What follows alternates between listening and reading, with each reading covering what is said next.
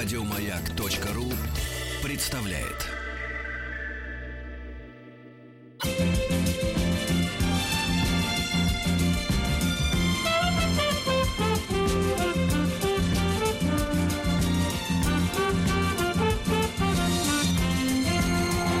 Сергей Стилавин и его друзья. Среда.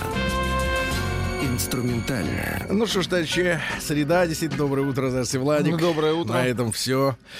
Тим по средам а, в эфир не ходит, он боится людей, которые, которые олицетворяют собой возможности. Да, ну что же, а, надо сказать, а, Владик, но вам Так. на заметку больше пяти тысяч не собираться, ясно? Ну, правильно, конечно, Потому что я бы вообще уменьшил эту цифру. До двух. А, кстати, нас двое, видите, удобно. Но в хорошем смысле этого слова двое. Не в дурном. До двух, да. И представляете, пришло письмо ко мне от девушки Марины. Нет, скорее не девушка уже. Хотя сегодня, вы знаете, девушкой можно назвать и э, подтянутую, э, так сказать, женщину и под 60. Э, Тема такая, Владик, я думаю, вам она понравится. Нереальная подлость мужа. Ох. Подлость мужа, конечно. Мы спешим на помощь. Чип и Дейл. Берем с собой простыни и спешим. Приемная нос. Народный омбудсмен Сергунец. Сергей Валерьевич, добрый вечер. И вам тоже добрый вечер, Марина. Я вас слушаю уже несколько лет, каждое утро с 7 до 9. Видимо, и сейчас слушает нас Марина. Ну так слушай. Пока не приду на работу. Я хочу поделиться с вами, так как уже целую неделю я пребываю в шоке. Не знаю, как решиться на то, чтобы написать заявление в полицию на мужа. Оказалось, что он продал мою машину Лада Калина без меня за моей спиной и забрал себе все деньги, а я осталась в долгах. Какая подлость. Марина в долгах. Я, я когда-то взяла кредит небольшой. Кому как небольшой. Вон Владик сейчас сумму услышит, так может Конечно, и за стул схватится. Схватится за стул, да. За 100, Сережин стул. 100 тысяч на машину, Серьезные Владик. деньги. А я даже при курсе 82 все равно Серьезно. серьезные. Я так тянулась на нее. Тянулась на нее. Нефть, кстати, вверх пошла, Сергей. Держимся. Что случилось? Придавить? Отскок это называют. А, Умные люди. Отскок. Понятно. Я так тянулась на нее, На кого? на Калину. А, Тянулась и, наконец, натянула. так, тянулась на Да, Калину. хотела, чтобы у меня было что-то свое. Так как муж периодически говорил, что все купил он, а я ничего в жизни не купила, а я только проедала. Ты представляешь, как это низость какая, да? Вот мне тут один, значит, умный написал, Сергей, вы не смейте в эфире говорить слово «сволочь» и «тварь».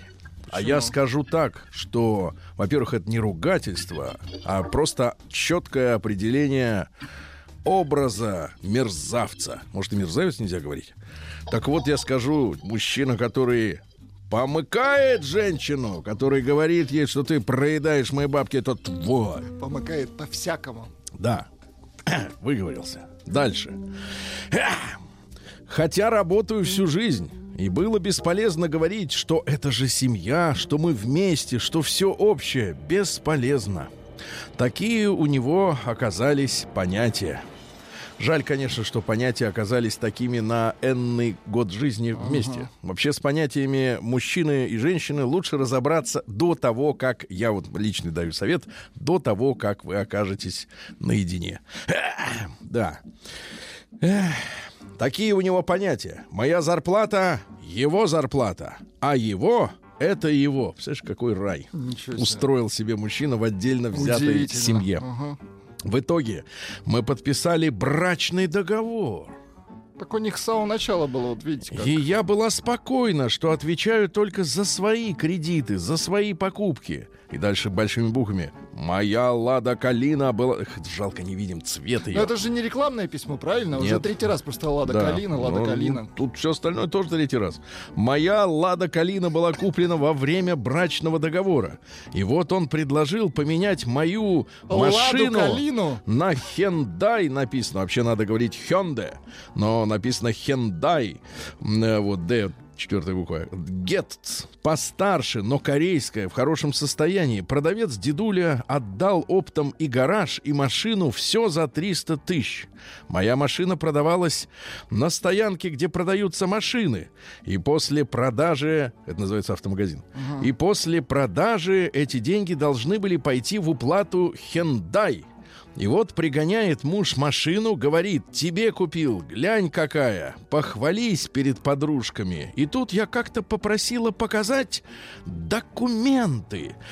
Так как я на ней еще не ездила, он на ней ездил, и с великим трудом он решился показать документы.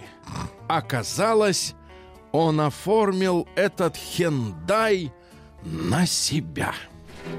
Ладно, а где же моя? Спрашивать бесполезно, сразу орет. Сын думает, что она стоит на стоянке. Иду туда, машины нет. Душа не на месте. Проверяю на сайте ГИБДД. Продажа состоялась и уже все переоформлено. Еду все-таки в ГАИ удостовериться, чё как. Я-то нигде не была, ни в какой сделке, документы не подписывала. В глаза не знаю ни покупателя, ни сумму сделки. Продал! Большими буквами. Вот я поэтому так читаю. Устраиваю допрос. Юлит, хитрит, не признался, пока не сказала, что лично была в ГИБДД. И тут слышу, какое я к ней имею вообще отношение.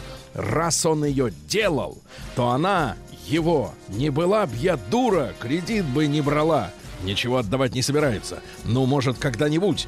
И как он орал, что говорил, что говорил, это за гранью. Слава богу, свекровь спала за стеной, а то не знаю, что бы было. На следующий день мой брат забрал меня с вещами. Я, можно сказать, сбежала сыну 17 лет. Следующий абзац. Это был один абзац. Ну, полный абзац. Полный абзац, это все чувствуют, кстати. А пусть чувствует, пусть знает, как живет страна. Понятно? А то, видишь ли, хотят собираться по пять тысяч. Пишет мужчина умничка. Ага. Люди дорогие, как можно обирать собственную жену, с которой прожил дв- 20, 20, 20. 20, написано 2-0, 20 лет. Я аж поперхнулся. Как можно ради денег, даже не таких больших, когда, может, крыша едет, идти на подлог, мошенничество и потом еще мне угрожать? Мужчины, я понимаю, что это низость, и не все на такое способны, но я не понимаю, как так можно после 20 лет брака оставить жену в долгах, а себе накупить и машину, и гараж, и мастерскую с сауной Да класс! туалетом Класс! и строить дачу. Ну как? Я предложила по-хорошему вернуть просто мне 120 тысяч, чтобы я закрыла, закрыла долги, так как есть у моей мамы комната в общаге, и мы хотели ее продать и взять небольшую ипотеку, чтобы купить малосемейку для ребенка, которому 17 лет, ребенку. Да, я так понимаю. Ребенок-то Как такой. минимум. Да, ребенок растет, а хаты нет. Давно ребенок живет. Он же ведь уже взрослый мальчишка. Вы бы слышали, как он возмущался, что прикрываюсь сыном, себе хочу купить что-то отдельное. Чуть приступ не случился от бешенства. Обычно приступ бешенства, а тут приступ от бешенства. Ну, сказать бы, что обобрала его, оттяпала себе все или большую часть. Но ведь нет же, деньги не отдает, угрожает мне. Если обращусь в полицию, то мне кранты. Пытался даже меня вечером в машину запихнуть. Я из последних Целиком. сил удержалась. Удержалась за что? За улицу. За улицу. И позвала, позвала на помощь. Нет, оно крутится, за него нельзя хвататься, ребята. Никогда не трогайте колесо. Так вот, сын просит не писать заявление, боится, что он меня убьет. Как он выразился. Вы представляете? А ведь драма. Какой вот смотрите. ужас. Как они 20 лет жили? Это просто Минуточку. фантастика. А вот терпели, терпело и хватит. Да, после заявления можно сразу себе искать место понятно где, видимо, на кладбище. Я очень его боюсь. Это заявление, оно звучит в эфире. Да, примите меры, непонятно в каком городе, но примите. Я очень его боюсь. Бывают люди, не способны на такое все равно, а я в глубине души всегда его боялась и опасалась с ним связываться. Я чувствую, что он может сделать все, что угодно. И плюнуть не могу, потому что останусь... Слюны нет. Тихо. А, потому что останусь с долгами и никогда в жизни уже не куплю. Мне уже 48 лет. Скоро банки Перестанут давать деньги. и кредит не дадут, правильно. Надеяться не на что, это последний шанс. Ребенок по своей простоте надеется, что он по-хорошему отдаст, а я боюсь из подъезда утром выходить. Прямо сейчас вот надо выходить, она боится. Она боится. вечером заходить. Вдруг там кто-нибудь ждет. Мало Из банка. случаев, когда, как, так, когда такие мужья с женами что только не делали.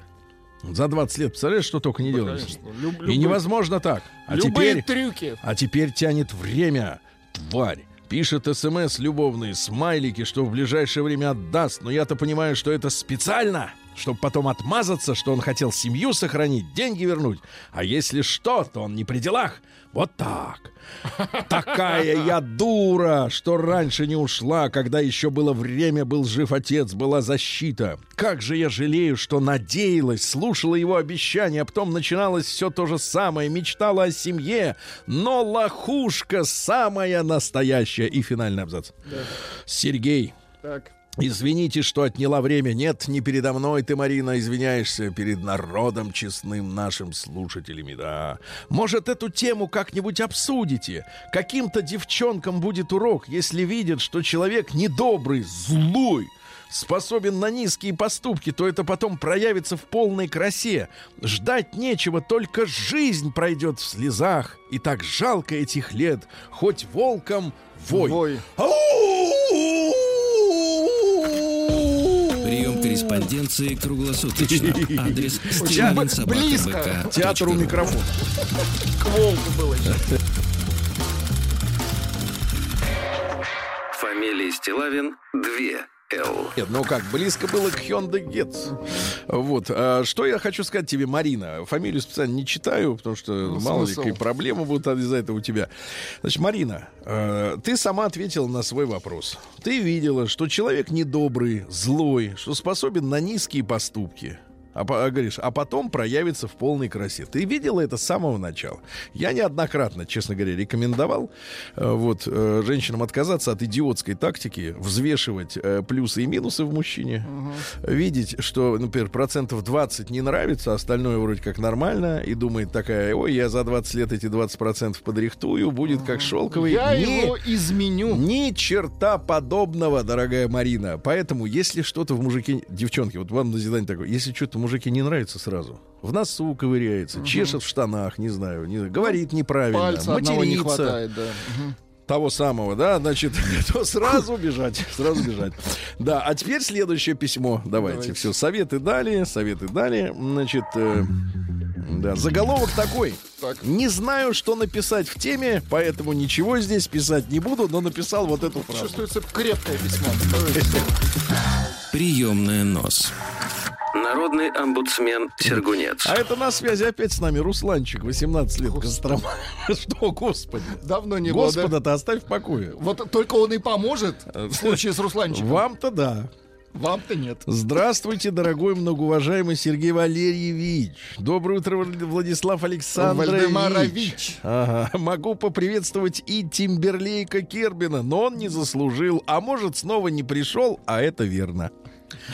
Сначала отмечу, что все поэты и писатели журнала «Народный омбудсмен Сергунец» Так. приветствуют только Сергея Валерьевича и Владислава Александровича. Но давайте не забывать о той мифической, легендарной Настеньке, про которую создано так много преданий. Слушайте, а он гладко стелет. Мне кажется, он выстилает. Нет, он полез на чужое, я бы так сказал. Так вот, хочу совершить небольшую революцию рубрики. И в начале письма впервые поприветствовать Настеньку. Я бы так сказал, Настеньку. Здравствуйте, уважаемая Настенька. Хотя вы, скорее всего, Анастасия, поэтому здравствуйте. Сразу хочу сказать всем хейтерам, ненавистникам и завистникам по поводу моего возраста. Напомню, 18 лет. Ну, мы усомнились в этом. В этой- Конечно, в как, эт- где тут 18? в этом возрасте. Где так нахвататься к 18 годам-то? Уж Такого, таких много об- опыта. оборотцев. А, Значит, э, что я отправил крайне откровенное письмо с раскрытием своего истинного возраста с приложением некоторых подлинных документов.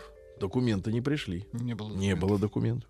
Но проблема в том, что Сергей Валерьевич в силу преклонных лет Чьих? мо- моих, запутался во множестве моих писем и, как всегда, достал самое последнее из отправленных мною, а прошлое мое письмо, видимо, не читал, а использовал в качестве заменить... Да нет, не использовал. Мы еще до Австралии не докатились, сынок. А то мне все люди пишут. Кстати, где груша, Владик? Груша не пришла. Груша, груша нет, не пришла. Еще не пришла груша. Видите, Ее тоже, видимо, использовали Вот, в из Австралии Мельбурна для другого. Сережа, да, сообщает, что скупают туалетную бумагу по-страшному там. Да-да-да, дефицит. Сам, они над нами хохотались, что мы, значит, э, газеты используем. Ну, правда, известия. Некоторые Они даже... теперь будут кенгуру Некоторые, которые побогаче и покрепче телом, те огонек.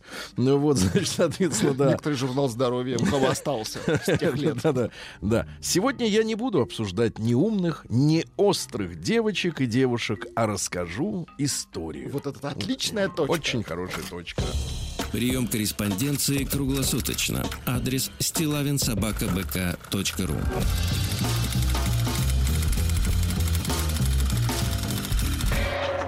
Фамилия Стилавин 2 Л. День дяди Бастилии пустую прошел. 80 лет со дня рождения. Ух ты, а ей уж 80.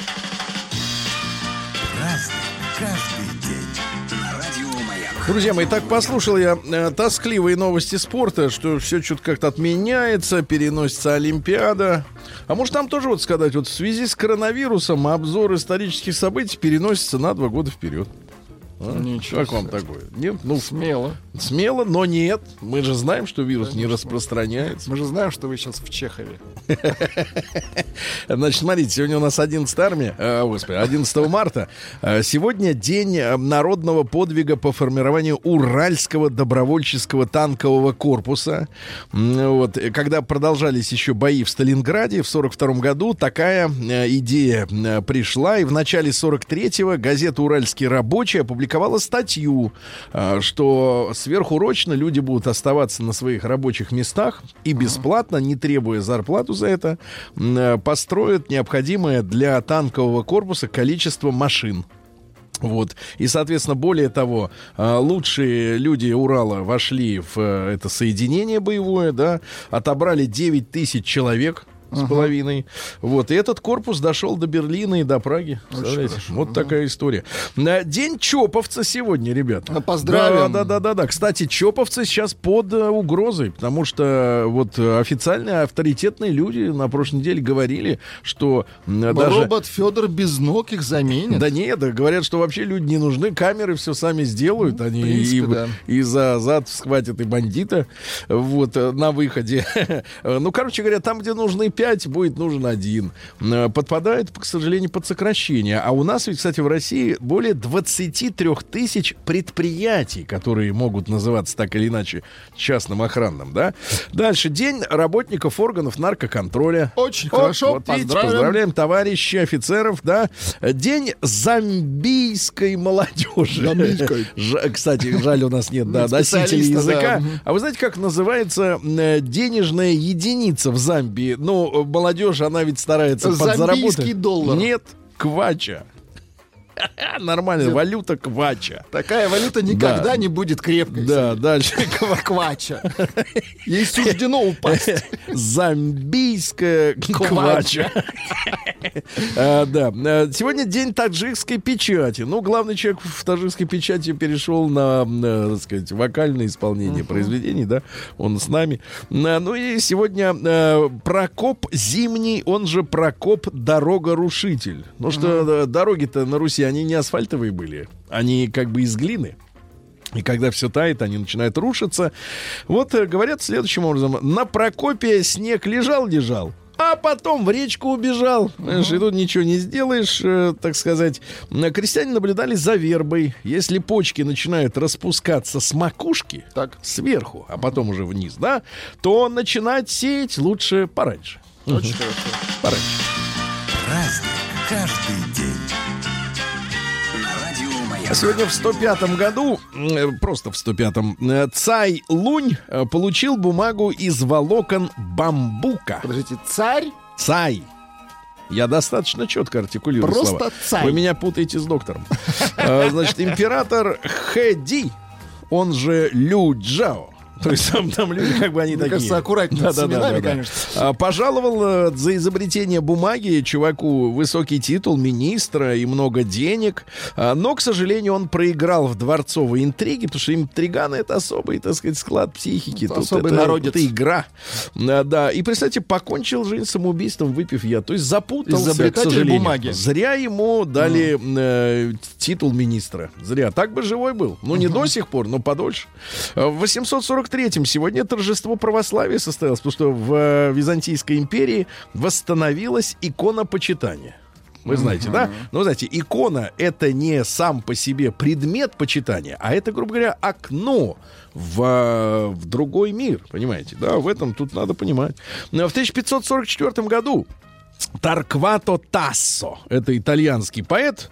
Э, Вот. У него начали обнаруживаться э, к 30 годам э, признаки мании преследований. Вот. Ну, ну, тогда, знаешь, они у многих про- прослеживаются. психическое Вот, отклонение. например, этот, э, который «Старик и море» написал. э, Хемингуэй? Да, он говорит, тоже меня преследует, но там хотя бы по факту, по телефону его прослушивали, да. А тут телефонов не было, да. Нам написали курс зомбийской квачи. Да. Она одна зомбийская квача рав- равняется 4,56 рубля.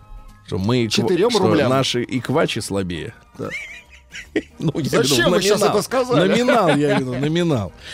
Да. Выходит так. А, Значит, говорил следующим образом поэт. Так. Ты знаешь, свет таков, в нем более привлекает согласием своим прельщающий парнас. И в самые сердца слабейшие вникает со сладостью стихов священной правды глаз. Зачем вы сделали акцент на Парнас? А, ну, вот это с большой буквы написано. В 1702 году в Лондоне вышла первая ежедневная газета. То есть было о чем писать. Было о чем писать. В 1811 году в Ноттингеме началось сегодня, друзья мои, это важный день в истории, началось восстание луддитов.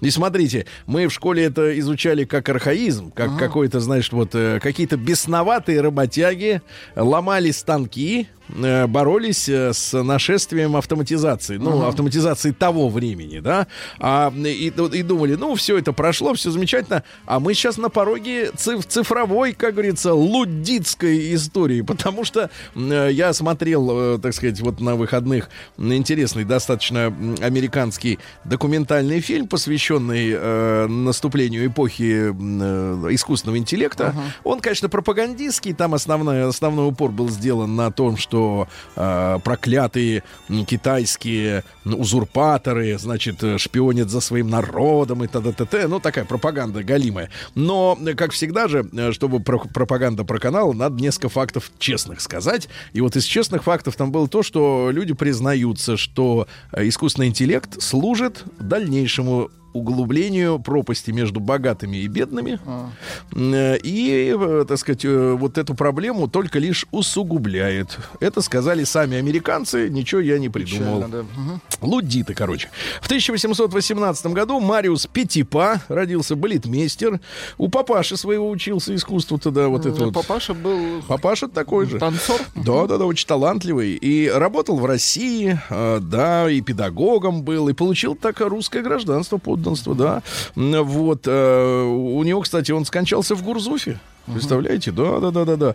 Вот. В 1834-м Николаем Первым утверждены положения о гражданских мундирах и описание дамских нарядов для приезда в торжественные дни к высочайшему двору. То есть дамы приезжали во дворец, там бал, прием, значит, описание есть. В чем должны быть женщины? Мгм. Дресс-код. Давайте, женщины. Эх, верхнее платье, то есть у них несколько платьев.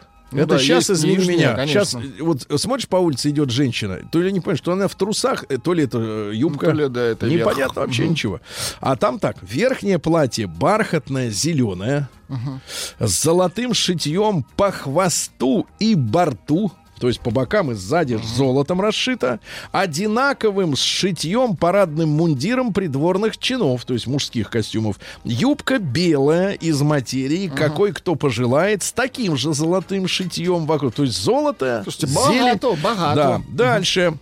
Фрейлином а, верхнее платье бархатное пунцового цвета, пунцового. А, ф- да, э, гофмейстерине верхнее платье бархатное малинового. То есть по, по штанам, по платьям Можно сразу было видно, кто кто. да. А то ведь в лицо не угадаешь, их сколько там сотни э, работ. Кстати, слушай, отдельный разговор. А куда делась вся вот эта придворная э, комарилья, когда произошли события в феврале 17 года, когда закончилась монархия в стране? Их же действительно там были сотни. Э, Вот куда они все, Ну, так сказать, э, там. да, куда съехали. В 1838 в Петербурге на плацу Петропавловской крепости повешен Жорж Дантес за убийство на дуэли создателя современного русского языка Пушкина Александра Очень- Сергеевича. Так и звучал приговор. Очень хорошо это Сдернули было, да. гадину. В 1878 в Французской академии продемонстрирован сегодня фонограф, ну то есть э, штука, которая записывает голос, да, и вообще звуки. Но изобретение Французская академия признала шарлатанством. Вот сейчас изобретатели идут и говорят, мы, говорит, например, придумали по методике Теслы, ну, великого югославского сербского изобретателя.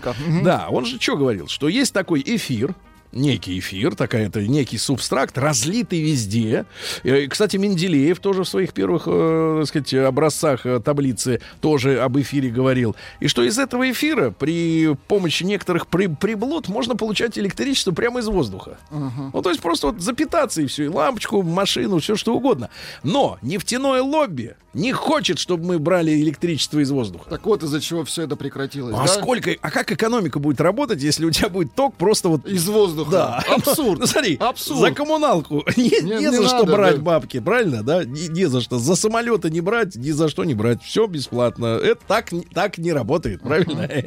В 1892 году Министерство путей сообщения, что интересно, утвердило проект, теперь внимание, Министерство путей сообщения, то есть железнодорожники, проект первой московской городской канализации. В каком году? 1892. Потому что до этого как бы канавы использовали. Канавы, реки. А теперь все, так сказать, в трубы. и- Культурно. Да. В 1898-м Миф Моул, это американский тромбонист, представитель традиционного джаза. Давайте послушаем.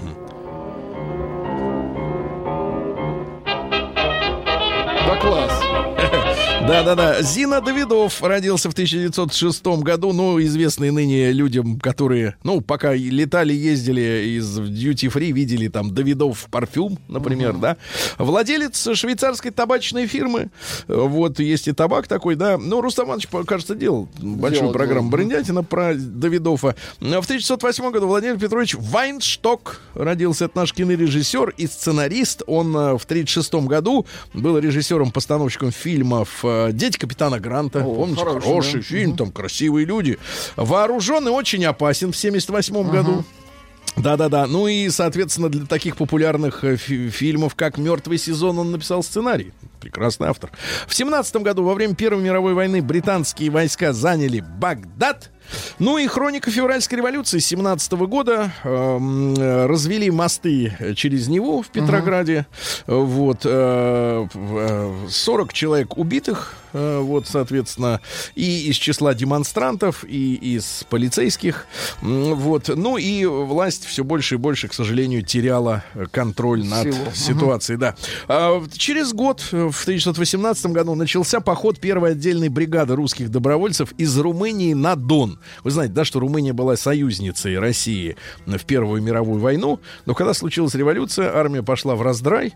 Но, э, значит, выдающийся наш э, офицер Дроздов, да, он собрал верных присяги, верных патри- патриотичных э, людей. Это было 667 офицеров, 370 солдат, 14 врачей, 12 сестер милосердия, всего чуть больше тысячи человек.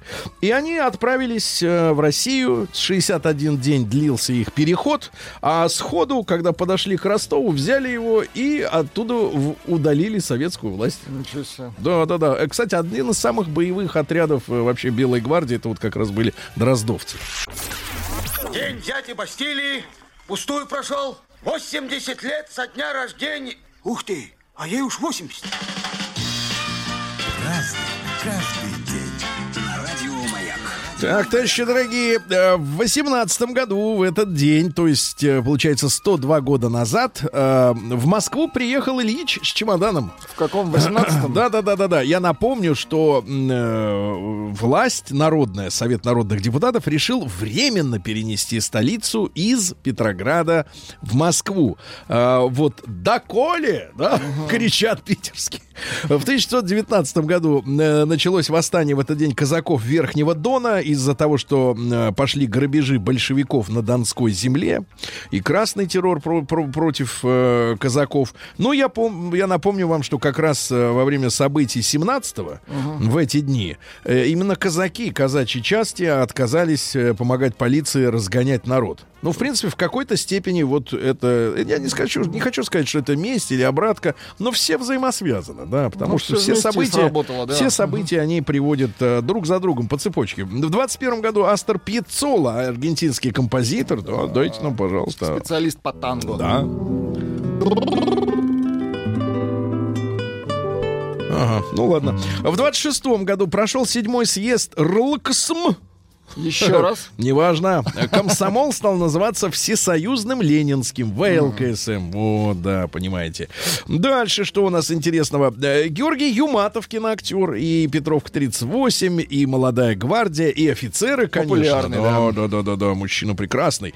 В 31 году в СССР запрещены продажа и ввоз Библии. Вот, но за место народу дали ГТО в этот день. В СССР введен э, к- физкультурный комплекс под названием «Готов к труду и обороне».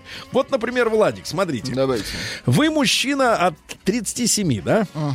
Вот есть у меня норматив. Э, Мужчина, значит, 37 э, лет, э, 60 метров должен пробежать за 12,8. Пробе- Да ладно. Да, При помощи ног. Нет, елки, при помощи педали газа в машине Конечно. должен пробежать. Машина даже не успеет Так, разогнаться. ну, конечно, я согласен. Вот. Э, В три, значит, дальше. В 32 году Владимир Дмитриевич Цыбин, поэт, родился. Э, Замечательный тоже. В 38-м э, Германия в этот день оккупировала Австрию. Ну, как оккупировала? Ну, они с радостью как-то Чё них оккупировались. язык один, правильно? Понятия у них Он одни. сам, да, и оттуда. руководитель оттуда, да. Так что, в общем, что значит оккупировал? Да. Ну, аншлюз это называлось. В 31 году президент Рузвельт подписал закон о ленд-лизе. Сегодня это поставки военной техники и материалов союзникам. Это, еще раз напомню, в 41 году, да.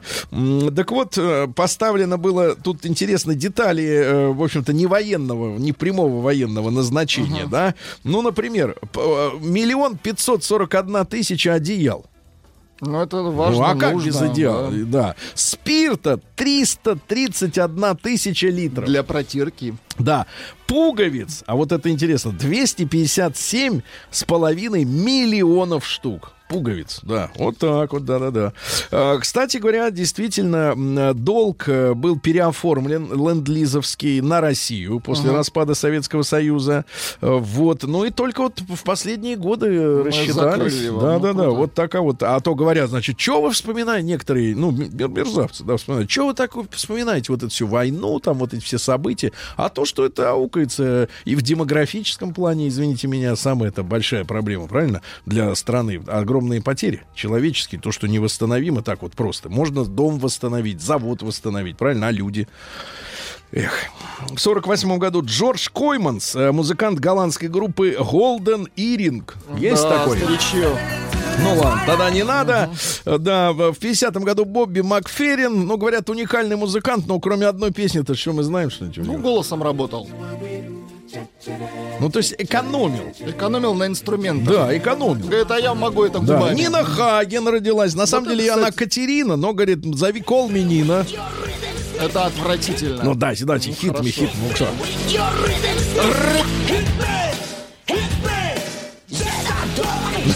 Да не, ужас, ну, кстати, не дотягивает до моего немецкого, мне кажется. Да, вот эти, не дотягивает. слишком.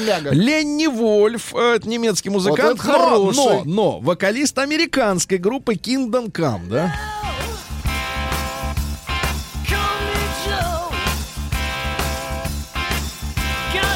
Не, голос у него шикарный. Да, да, да. В 68 году Максим Георгиевич Дрозд родился. Но вот мне кажется, Максим Георгиевич, он такой фактурный мужчина, брутальный, самый настоящий. Вот а, их бы вот с Машковым в один фильм. А? Вот в Засунуть. один бы, да. Они Хорошо. вот какие-то вот оба такие вот правильные, такие вот прямо мускулинные, вот так вот, ну, понимаете, да? Ну, то есть есть в них вот это вот настоящее что-то. Юра Чурсин родился. Юру поздравляем с днем рождения. Сегодня, получается, Юрий-то 40 лет. Поздравляем. А он талантливый. Очень талантливый человек. Да, Тори Бёрч, Тора Бёрч в 82-м, это американская киноактриса. Ну, красота по-американски, ну, такая она... Ну, смазливенькая. ага. Да. А сегодня в 85 году на очередном пленуме ЦК КПСС расшифровывают для молодежи Центрального комитета Коммунистической партии Советского Союза. э, Генсеком был избран Михаил Сергеевич Горбачев. А есть воспоминания об этих событиях. Так. Вот, но они какие-то немножко, знаешь, не то чтобы противоречат друг другу, но общая картина не выстраивается. Говорят, что на собрании, где Михаила Сергеевича э, продвинули, решили. не было нескольких, так сказать, э, важных... э, Влиятельных э, да, товарищей. не было нескольких тех, кто мог бы свой голос подать. И приостановить Причем, историю. да. причем некоторым даже запрещали взлетать на самолете, другие по каким-то еще на Я намекаю на то, что с, одни- с перевесом всего в один голос его же выбрали-то.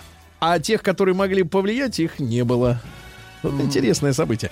А вот Елена Сергеевна Беркова родилась в Мурманске в А это 85 кто, актриса? это актриса, да, да, да, это актриса. Я вам, э, так сказать, вам фильмы, фильмы перечислю некоторые, да, фильмография есть. Сейчас, погодите, э, так сказать. Что, это читать Дайте. даже нельзя? Нет, нет, нет, Моску Аматер 23. Да все, я понял, достаточно. Э, дайте, Хорошая дайте. крепкая Погоди, актриса. сейчас еще, еще давайте, сейчас минуточку. Фильм, фильм, э, ну дальше неприличные, да, Я да, да, понимаю. неприличные. Антон Ельчин э, в 89 году родился, наш человек, но к сожалению погиб из-за вот полез джип, э, джип откатился назад и задавил его свой, его собственный, да, к сожалению, трагедия. Ну и в 93 году парламент Грузии принял закон, который предоставлял гражданство всем жителям республики, независимо от знания грузинского языка. Можно там Грузию критиковать за что-то, но вот это очень правильное решение и на, на постсоветском пространстве. да. Сообщение для вас, Сергей. Знатно полощешь. Дантес не висел. Дантеса повесил Ломоносов. Победило сообщение. Аккуратно шнуруешь. Да, а мы его как бы посмертно повесили.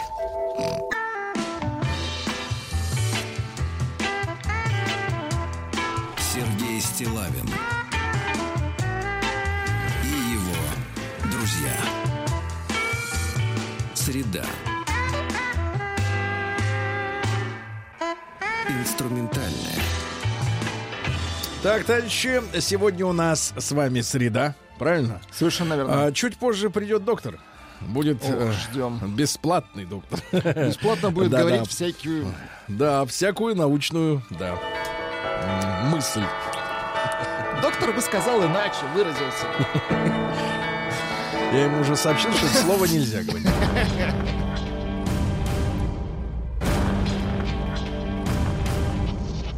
Новости региона 55. Начнем с хорошего, а потом, как обычно.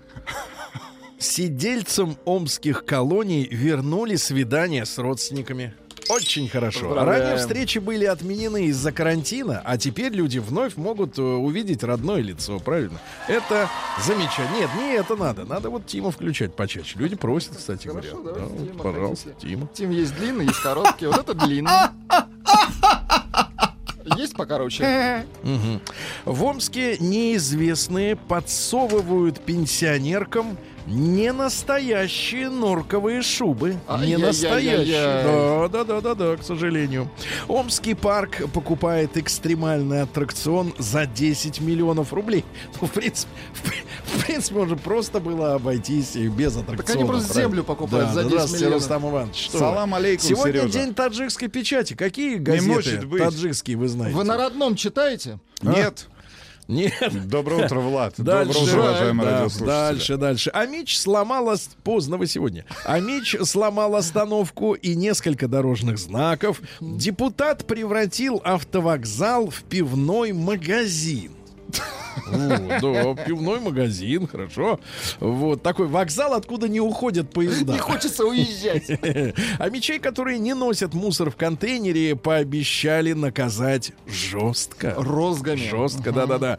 Дальше на окраине Омска заметили странного таксиста. Он копал снег голыми руками.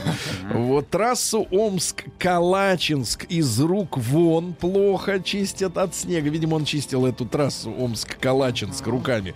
Двое мечей на 8 марта разгуливали по городу с коробкой передач от автомобиля, без автомобиля. Дальше, э, перед 8 марта Амич ради женщины украл иномарку. Понимаете, да, она Романтично. сказала, прокати меня, любимый. Ну и пару сообщений. Во-первых, амичи вновь вынуждены были дышать фенолом и этилбензолом. Ну, фенол это знакомый нам по азиатскому автопрому запах пластика, да, вот этот мерзкий, кисловатый.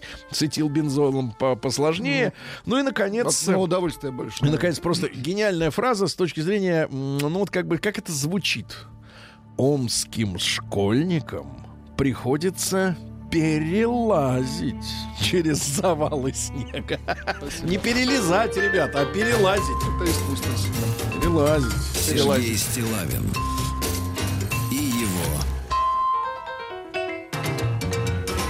друзья. А что бы сказал, как вы думаете, если был в студии Рустам на тему слова «перелазить»? Даже сложно представить. Сложно представить. Ну, давайте. Чтобы, чтобы сказала Татьяна Гартман. Да чтобы вы все сказали, да. Значит, смотрите, адреса должников за коммуналку вывесили на городских экранах в Челябинске. Адреса. Да-да-да. И точные суммы долга. Вот таким методом э, коммунальщики будут бороться с челябинскими неплательщиками. Значит, на экран попадет каждый, кто задолжал больше 40 тысяч рублей. Экран позора. Да. Рустам, вы знаете, какова у вас коммуналка вот в той, э, в том дворце, который вы В какой валюте вы хотя бы арендуете? А, в ну, рублях. в рублях, да, в рублях. А, Какая да. валюта? О чем вы говорите? А что, рубль не валюта? Валюта, но наша валюта. Что значит Но наша? только наша валюта. Наша. Внутренняя Никому, валюта. никому не отдадим, отдадим. ни рубля. Правильно. А, красноярским Пускай футболистам на свои доллары там да, все да, это да. покупают. Давайте, смотрите. Красноярским футболистам подарили пиво после турнира. Ну хорошо, еще. Это Э, мило. Нате, ребята, да. Роспотребнадзор советует в часы пик, э, ну, ради здоровья, не ездить в общественном транспорте. Погодите, это какая-то уже, можно сказать, это какая-то неправда какая-то, да? Что же, как-то не... А куда ездить? Где ездить? Когда ездить? Вот, при- предлагают дезинфицировать смартфоны. Ну, не знаю, у Рустама, конечно, хороший смартфон, он спирт выдержит. Как часто вы А протираете? Каждый день протираю. Чем? Спиртом, и Спиртом? специальными растворами. Так надышитесь, смотрите. Потом инспектор под- заставит подуть трубочку, а вы говорите, да я смартфон протирал. А, В Роспотребнадзоре дали советы, как уберечься от проснувшихся клещей раньше Так. времени. Это очень важно. Ведущий научный сотрудник в ГУНЦНИИ эпидемиологии Роспотребнадзора Карань э, рассказала о том, что женщина Людмила рассказала о том, что выезжая на природу, необходимо одеваться в светлую одежду, чтобы сразу видеть клеща. Чтобы отпуки- отпугивать Брюки должны быть прихвачены носками. Прихвачены, то есть заправлены да, в носки. Да, для этого надо носки не как Рустам носит вот эти вот какие-то детские, да, Это без, не детские без носки. резинки. Что за, Вот. что за носки, Носки без без резинки? резинки. Ну, не знаю, где, у вас даже их не видно. Следочки это называется, Мгм. да. Следочки у женщин, Сергей Ну, у вас такие вот носки, да. Чуть потолще. В России должников... Вот, это сенсация, ребят, на самом деле. э, Потому что у нас э, такое складывается ощущение, что алименщики, да, это люди, которые не платят своему ребенку э, таксу ежемесячную. Таксу. Что это а, обычно у нас так, что это мужик. А ничего подобного. Будьте здоровы, Рустам.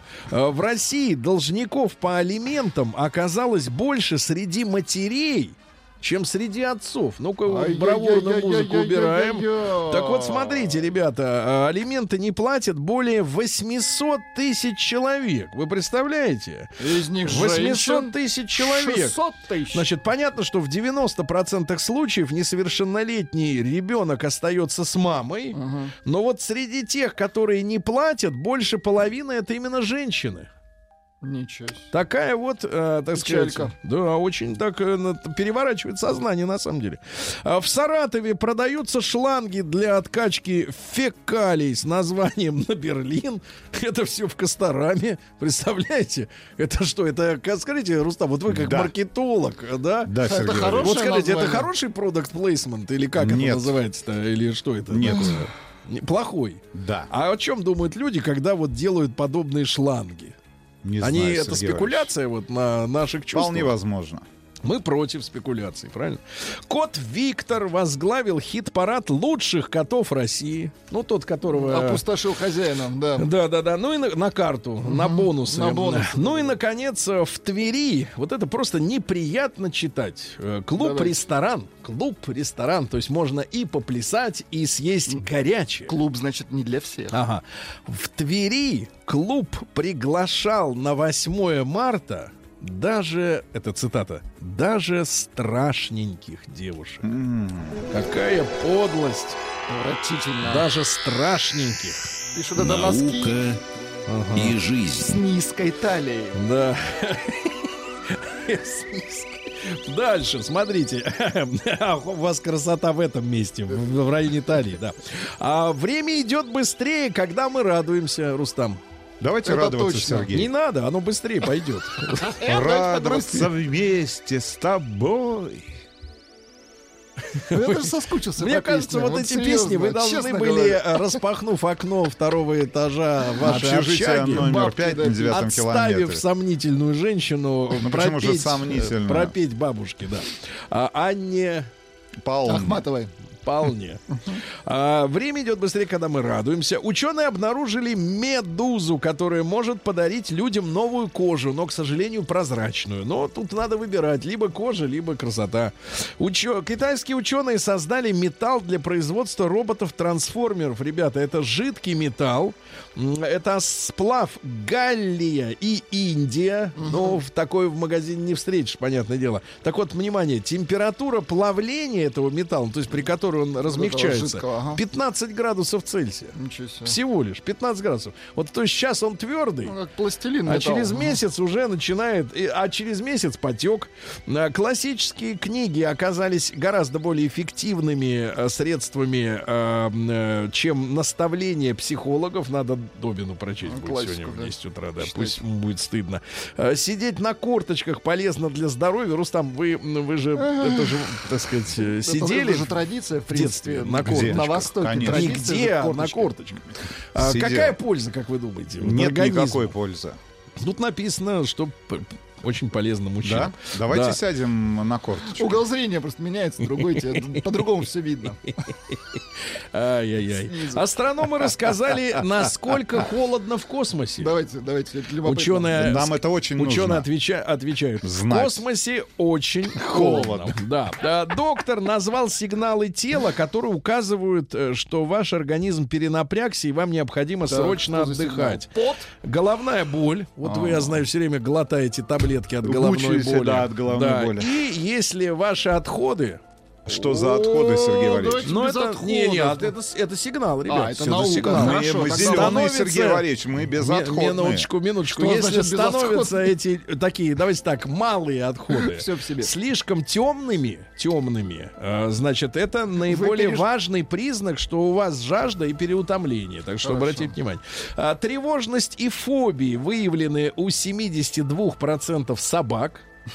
Они боятся постоянно. Ну и, наконец, э, ученые из Америки приедут в наше Забайкалье изучать кучерявых лошадей. Пишут, на картах все видно четче. Четенько видно, четенько. Да. Новости капитализма. Ну что же, э, друзья мои, смотрите, сжимается, как бы, так сказать, э, Что? кольцо коронавируса, да, Так. уже вот в Германии. Сжимается где? В Германии, например, нельзя собираться более чем э, э, 500. 500. У нас в Гумании 5000. Вот. А в странах... Более пяти тысяч. Би- Более а в Германии до пяти. более 500. Так вот, э, страны Персидского залива запретили кальяны из-за коронавируса. Кальяны запретили, да. А мальчикам... Нам тоже надо запретить кальян. Кальян, давайте Конечно, запретим. конечно. И дышать Мы вообще надо нечем. под это дело весь бизнес порешить, правильно? Так вот, э, житница США, э, мама, приняла э, своего сына в подаренной ей же мальчику светящейся пижаме за демона. И чуть не прибила. Да. Огромный голодный осьминог прополз по суше навстречу мужчине. Опасно. Китаянка начала кашлять на борт проводников из-за навязчивой проверки на коронавирус на вас. Да. Отец, сын и собака в Америке летели на частном самолете и, представляете, пережили крушение без единой царапины. Они упали, врезались в дерево на самолете Бичкрафт Бананза. Эм, Дальше. В Индии э, мужчина по имени Лалит в штате... Лалит, в штате подожди, мужик, Лалит? Лалит, да, в Ничего штате себе. Бихар, а, значит, э, подвергался насмешками со стороны девушки, которая говорила, что он нищий, у него нет мотоцикла. Украл 8 штук. Вот. А Коронавирус подогрел э, интерес японцев к секс-игрушкам. А, трудно ведь доверять живому человеку, да? А этот, э, как вы говорите, спиртом протер, да, и все, Не и, подведет, и да? ай да. Ну и, наконец, британцы запустили международный сайт знакомств для обладателей и любителей миниатюрных, так сказать, достоинств. Да. А, статистика пользователей есть, она интересная. 27% пользователей сайта женщины, 71% мужчины и 2% трансики. Что за трансики, что за уменьшительно ласкательные. Трусики, Слова трансики. Все, Трусы, все, трансы. все у вас на Т. Помните, пиво Россия такое было? Криминально. Да, помню. Вот, да. Значит, смотрите. Да. В Москве вооруженная ножом, одним ножом пара, мужчина и женщина, покаталась на такси, припугнув водителя. Представляете? Давай, вези нас, давай. Дальше. Крымские воры украли сейф и сожгли его, заметая следы, не, не поняв, что внутри 54 тысячи рублей. А Россиянин зашел в магазин в Томске, магазин электроники, и разбил молотком более десятка широкоформатных телевизоров. Психически. Да, да, да. Женщина пыталась оплатить ипотеку купюрами 95-го года. Они выглядят так же, но так, цифры другие немножко. Год другой. Какой, какая подлость. В Курске внучки украли у любимой бабушки деньги, отложенные на похороны.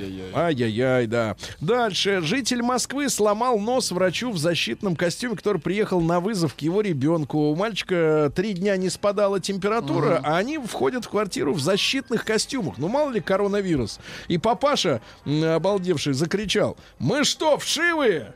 И начал бить, и одного Ну, сотруднику нос разбил. Печально, Кстати, да. сотрясение мозга ужасно. Вообще, люди-то, кстати говоря, с- из скорой помощи, они все время рискуют. Непонятно, кто там откроет дверь там.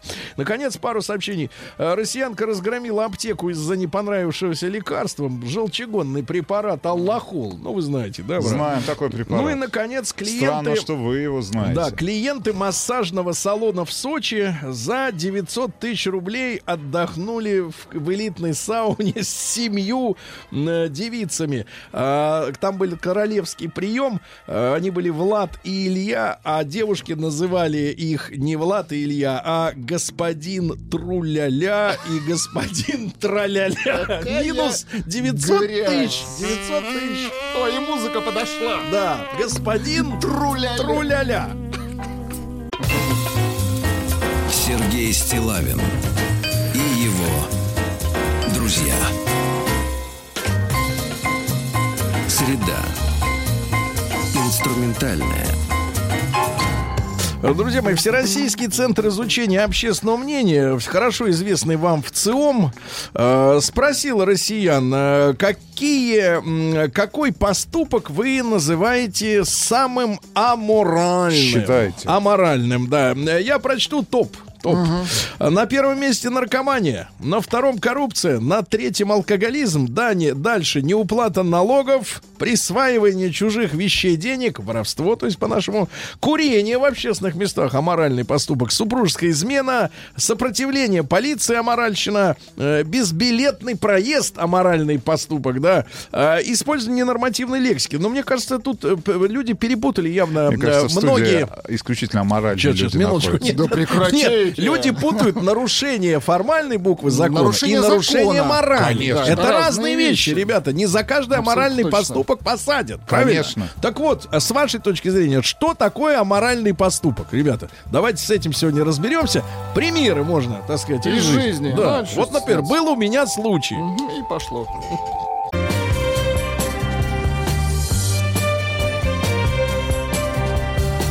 Сергей Стилавин друзья. Друзья мои, ну вот сегодня у нас такой с вами разговор, скажем так, э, э, о понятиях, но не в плане, в- не в криминальном смысле, да? А в Э, законном. Вот, э, нет, нет, и не в законном, а, э, как бы так сказать, есть такая, такая формулировка, понятийный аппарат.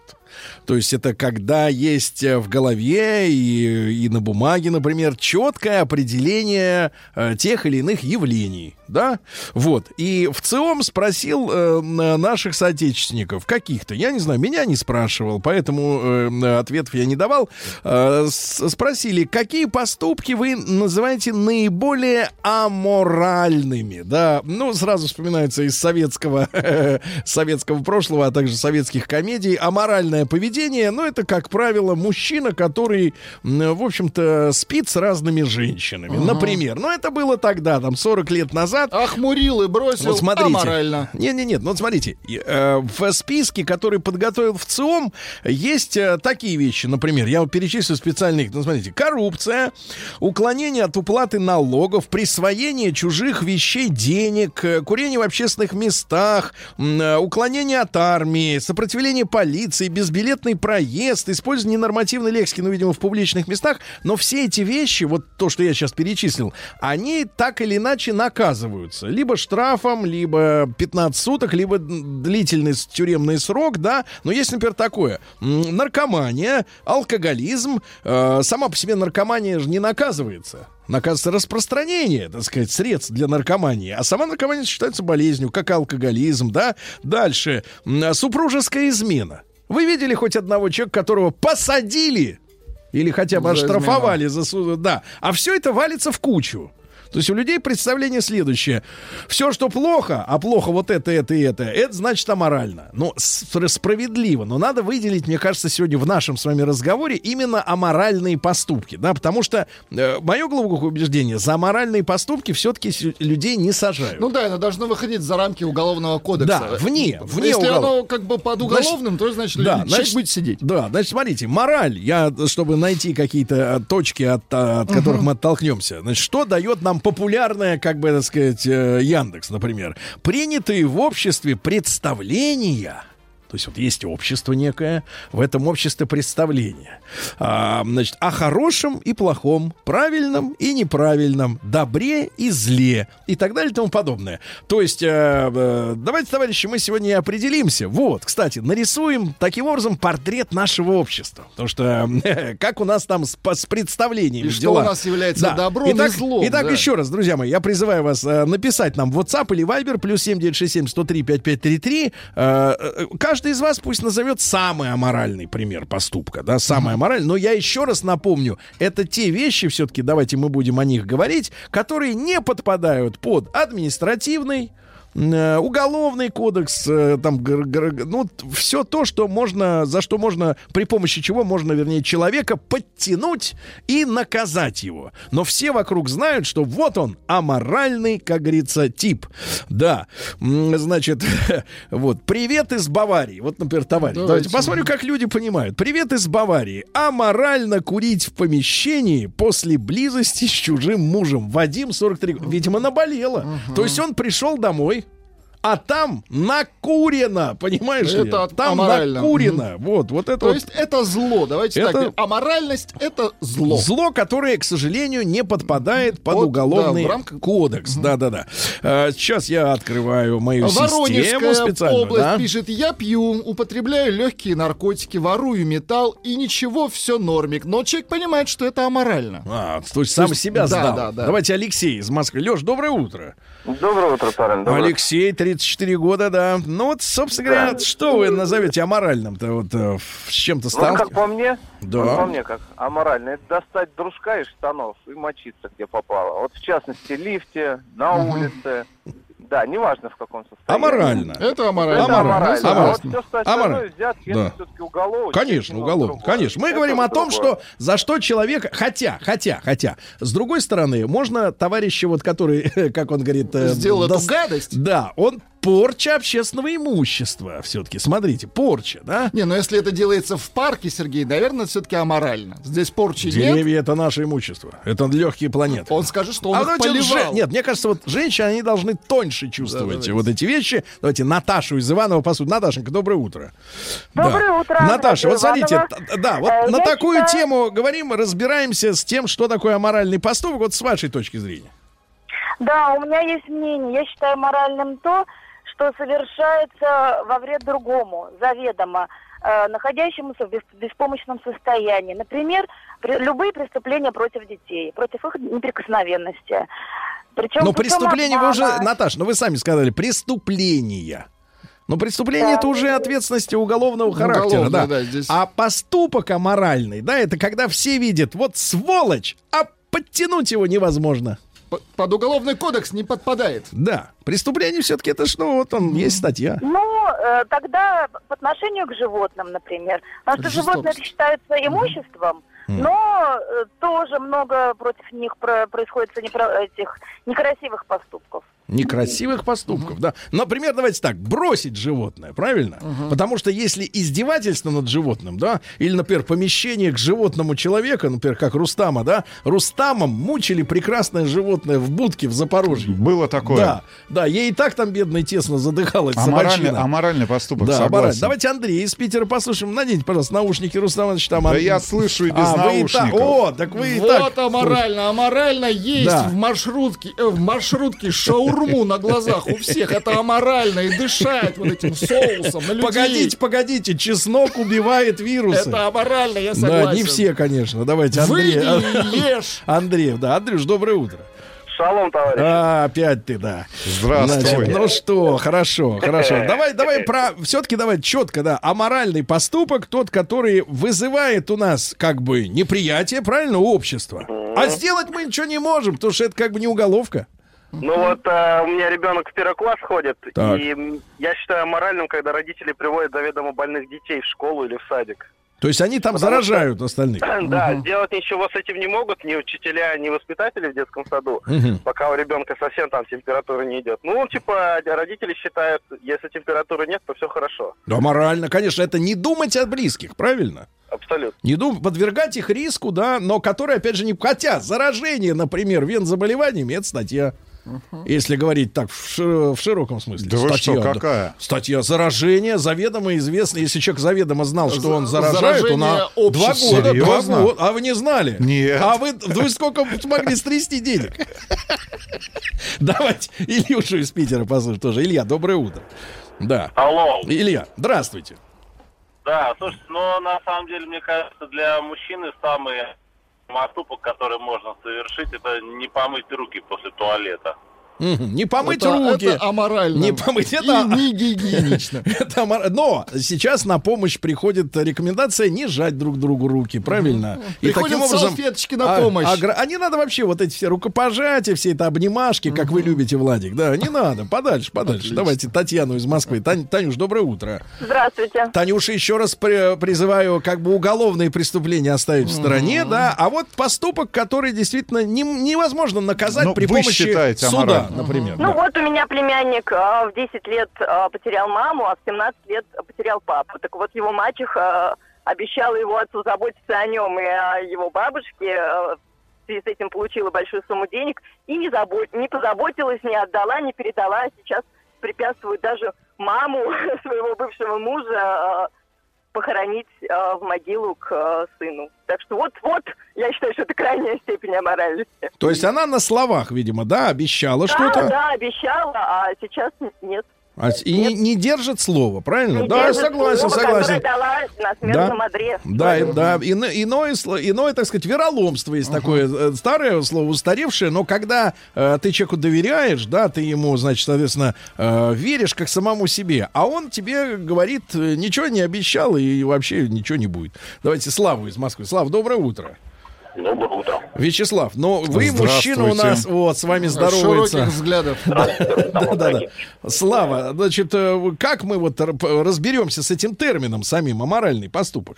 Не, ну вы совершенно правильно сказали, то, что не входит. Ну, как бы многие звонящие, в том числе и я, там многие на грани административной, да, вы сразу отсели уголовно, но есть административные статьи, поэтому там то, что многие говорили, становится под хулиганство, это и мочение в туалете, ой, в лифте. Не в туалете. Это можно в административке. Ну да. Там можно привлечь. И то, Да. что я там, я считаю, что самое там аморальное, ну, тем более я сейчас там много чего поизучал по поводу Холокоста, и я там такой тоже позволяющий, к сожалению, себе много чего там говорить по поводу национальной принадлежности, но это, конечно, вне сомнения, вот и аморальный, и полное бредовое, да, считать, что ты выше какого-то человека только потому, что у тебя национальность не такая там узбекская или киргизская, чем они. Это, Мгм. вне сомнения, там такой вот Мгм. а- а- аморальный бред человеческий. Понятно. А из бытовых каких-то проявлений, э, так сказать, вот с чем, может быть, Не, ну, непосредственно остальное, там, ну, я молчу, но это все само подпадает под хулиган. под хулиган? Лифт, площадка, Хорошо, парк, Сергей. хорошо, просто, мелкое просто, друзья мои, понимали. смотрите, просто смотрите, давайте мы э, с вами разберемся, да, э, если, соответственно, э, у аморальных поступков, э, да, нет четких каких-то очертаний, да, то под, со- под сомнение подпадает само понятие морали, да, если все можно подтянуть под уголовную. Давай. Съесть на работе чужой обед, это и уже начатый, это аморально. Нет, это по-дружески, это нет брезгливости. Давайте Владислава из Питера. Слав, доброе утро.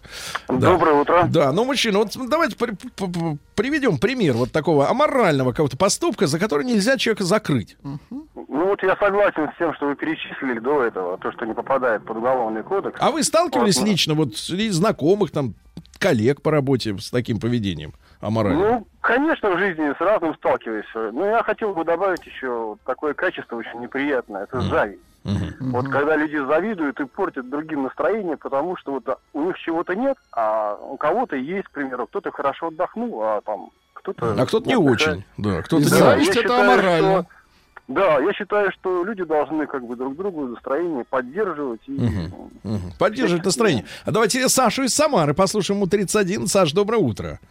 Здравствуйте. Пожалуйста. Ну, Я считаю, что аморально это в первую очередь то, что задевает психику людей. Например, когда вот, э, например, психику. А, Это может быть что угодно, что человек не готов увидеть, услышать, э, что не готов воспринять на себя. Мгм. Это когда мы не учитываем особенности психики человека и травмируем его. Мгм. Хорошо, спасибо.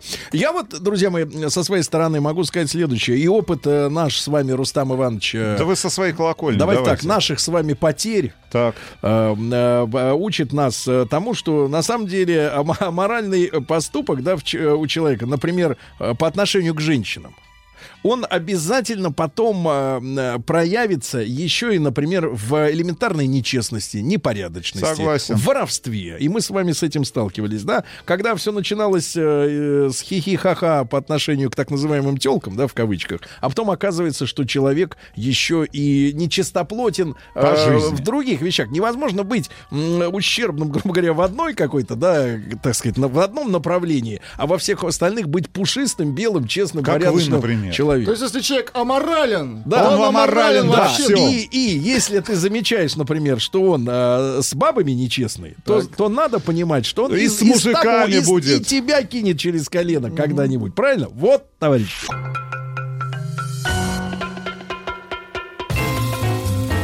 Сергей Стилавин и его друзья. Друзья мои, итак, э, в ЦИОМ спросил россиян, какие поступки аморальные они считают самыми серьезными, да, самыми тяжелыми. Но больше половины в списке э, поступков и правонарушений, которые можно э, трактовать как, э, так сказать, э, так сказать, э, нарушение именно в описанное уголовным кодексом, административным, каким угодно. Ну вот, а что люди пишут? Пожалуйста. Амора- Да вот смотрите, Новосибирская область. Аморальное — это каннибализм. Оттуда же петушиный поступок самый аморальный. Или из Липецка. Аморально, когда занимаются сексом на пляже при всех, в том числе и при детях. ну, А, Сергей вы выбираете понятное дело. Понятные, крепкие ну, сообщения. понятные мне слова выбираю.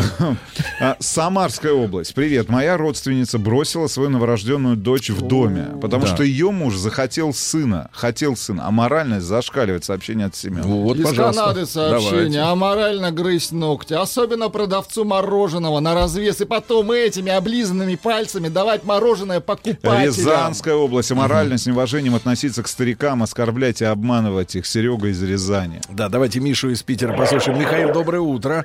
Здравствуйте, ребята. Да. Здравствуй, Пожалуйста, вы, вы как понимаете, вот пример. Как и многие скажу, что практически все поступки можно подтянуть либо под уголовную или административную. Погодите, а Но как вот же, я- например, а, а измена? Ну вот я говорю почти, Почти. ключевое слово, Сережа, да, да. Почти. А, а тут э, как бы сталкивался я с такой вот аморальщиной, что отношение самых близких людей к тебе ну настолько скотское и необъяснимое, что просто... А, ну, а за- что причиной э, такого? Материальная а какая-то выгода? причины нет ничего, так и не добился ответа и не узнал. Просто сказали, вот такие мы. И Мгм. все. И нет стыда, ни совести. И вообще, как бы, плевать на все. И Понимаю. противно самые близкие люди, и как бы и непонятно, что Вот происходит. разочарование в близких людях. Да, а вот, например, э, из Башкирии. А морально не снимать рюкзак с плеч в транспорте урода малолетние. Абсолютно Слов нет. согласен. Вот, не аморально, да. Дальше давайте Валерию послушаем из Архангельска. Валерия, здравствуйте. Здравствуйте. Да, Валерия. Здравствуйте. Ну вот вы скажите, пожалуйста, видите у мужчин аморальные поступки по отношению к женщинам? Ай, да, вижу, когда они на улице сморкаются в сторону, терпеть не могу. Мне кажется, каждая женщина это скажет. Одним Откуда вас пальцем. Сморкаются в сторону земли. Сергей, это вы одним пальцем Погодите, сморкаетесь. а, это-. Кто- вас этому учит и где? Вы знаете, э, дело в том, что э, мужчины считают, что салфетки, э, вот это, это, это гибель леса, а платки их надо потом Это стирать. петушиный аксессуар. Вот, а Валерий, может, у вас личный пример еще есть, кроме того, что вот сморкачи ходят по улицам? Сморкачи. Да, сморкачи. Какой личный пример? Да, понимаю, личного нет, хорошо. Да, э, вот. А морально это когда дети похожи на соседа из Питера пишут. Вот, видишь, все Аморально четко. парковаться как чудак на два места или и на газоне, разбивая его в грязь. Максим Раменская. В грязь, да. Вот, самый аморальный поступок, это когда мужчина убеждает женщину, что он бесплоден, и поэтому не использует предохранительные средства. А когда женщина от него беременна, то он сбегает. Это товарищ Андрей нам написал. Вот такая вот А история. морально сидеть в ресторане, например, и выражаться нецензурно, не соблюдая режим громкости. Алена Ростов. Наташа пишет, а морально, когда старый козел совращает юную девушку. Вот видите, Да, вот такая вот история. Аморально приехать из Соединенных Штатов Америки в Россию, устроиться работать на радио и не приходить на работу. Вот это правильно, правильно. Спасибо вам, друзья мои. Аморальным считается раздвигание ног с женщинами в маршрутке. Николай Новокузнец. Не Хватит это терпеть. Сергей не считает, он терпит. Ну, Что терпит? Аморально дымить в маршрутке, имеется в виду человеческий дым. провокации на, на дорогах, наглые выпадки ведущих, Выпадки? Выпадки, да? Выпадки. Выпадки. Ах ты выпадок. Аморально распакивать плащ. Плащ. А А морально радиодетали. Да, давайте Сережу из Москвы. Сереж, доброе утро. Да. Доброе утро. Сереж, пожалуйста, вот как-то вот э, а, смотрите, вот, а видите, аморальный поступок, что видите? Да много чего вижу, но Так. вот гла- главное, что подбешивает. На Мгм. работе есть коллега, Да. а, очень приличный молодой человек, а, из хорошей семьи, Мгм. но вот никак ему не можем объяснить, что в общем туалете не надо ходить курить постоянно. Мгм. А может ему цигарку прям вот врыло? Пробовали. Ты серьезно? Не Не помогает? Я Ну, какой кошмар. Да как зовут его? Давайте его через радио пропесочим. Как зовут? Роман. Рома, сколько лет ему? ИНН, номер. Ну, 38 где-то. Где-то 30, уже 38 лет, и Примерно. все еще такая бестолочь. Да, стыдно, стыдно. Да. А морально кашлять в общественном транспорте и не прикрыть рот, из Питера пишут. А также, э, так сказать, э, Все испускать остальное не прикрыть. газы. Газы, да. Сережа, Ну а что, Сережа. люди возмущены газами, конечно, да. Да, извините. Аморально поминать добрым словом Горбачева. Вот, видите как? Ну, люди А пишут, что вы так с такой с Аморально, грустинкой? Ну, я аморально прочитал, как пишет написано. Артур из Северной Осетии, жить с любящим тебя человеком, изначально не испытывая к нему никакой влюбленности. Это кто пишет? Это пишет Артур из Северной Осетии. Брать и нюхать еду на раздаче в столовой. Понюхал, купил. Из Питера аморально, когда молодая потребительница пытается совратить зрелого, достойного человека. Сергей, вам сообщение. Да. Аморально, как вы долбить по клавиатуре, это всех бесит. Я не не- долбите по Аморально клавиатуре. не мыться, пожалуйста. Аморально спать с бывшей женой. Так. А, здравствуйте. А морально Здрасте. подживать с женой знакомого. Это сообщение от Руслана.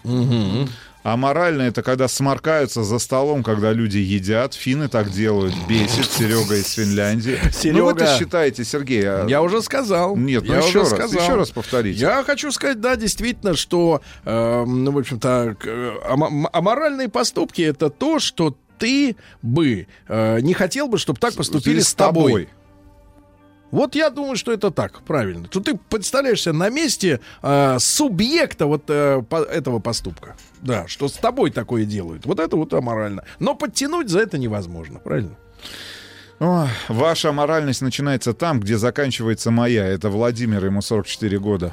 Это очень Он из хорошо. Москвы. Да. Аморально не платить за поездку в такси, Михаил из, Ниж- из Нижневартовска. Да, ну что, а вы же погрустнели как-то, Сергей. Мне очень грустно, Рустам. Да, ну давайте мы наших гостей в следующем часе обязательно спросим, что они считают аморальным поступком, правильно? Да. Конечно, мы спросим их. Интересно, что вот, они ответят. Вот вы да. и спросите.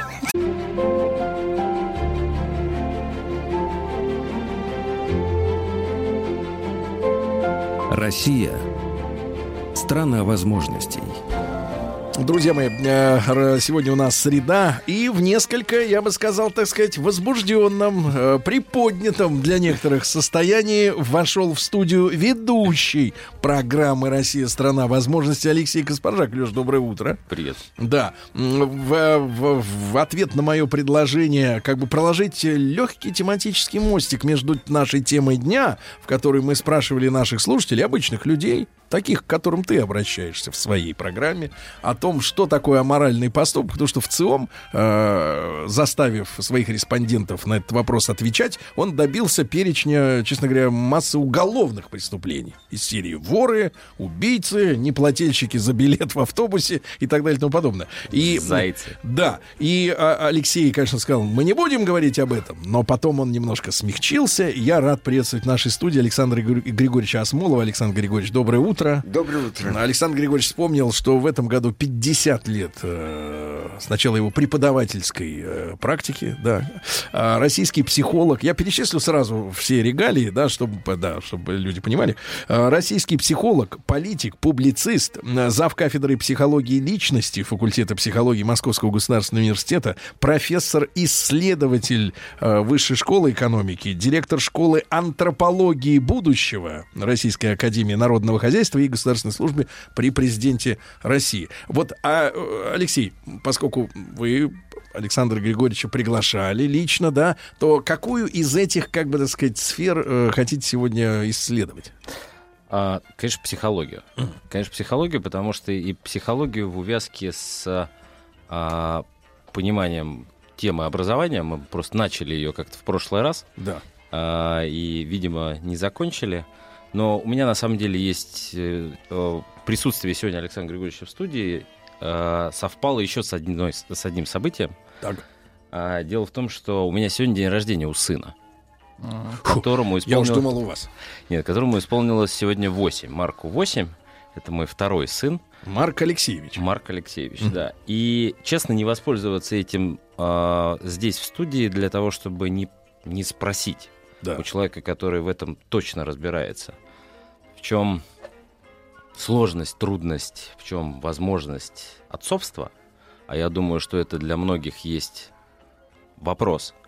И для многих, и многие те, кто сталкиваются сегодня с разными, там, например, ну, вот в, в этом смысле перипетиями и сложностями, хотят получить квалифицированный ответ. Поэтому, если позволите, Александр Григорьевич, я сегодня буду в роли пациента. Мгм. Вот. А я ассистента. А, да, ассистента. Я буду держать свет. Держать точно.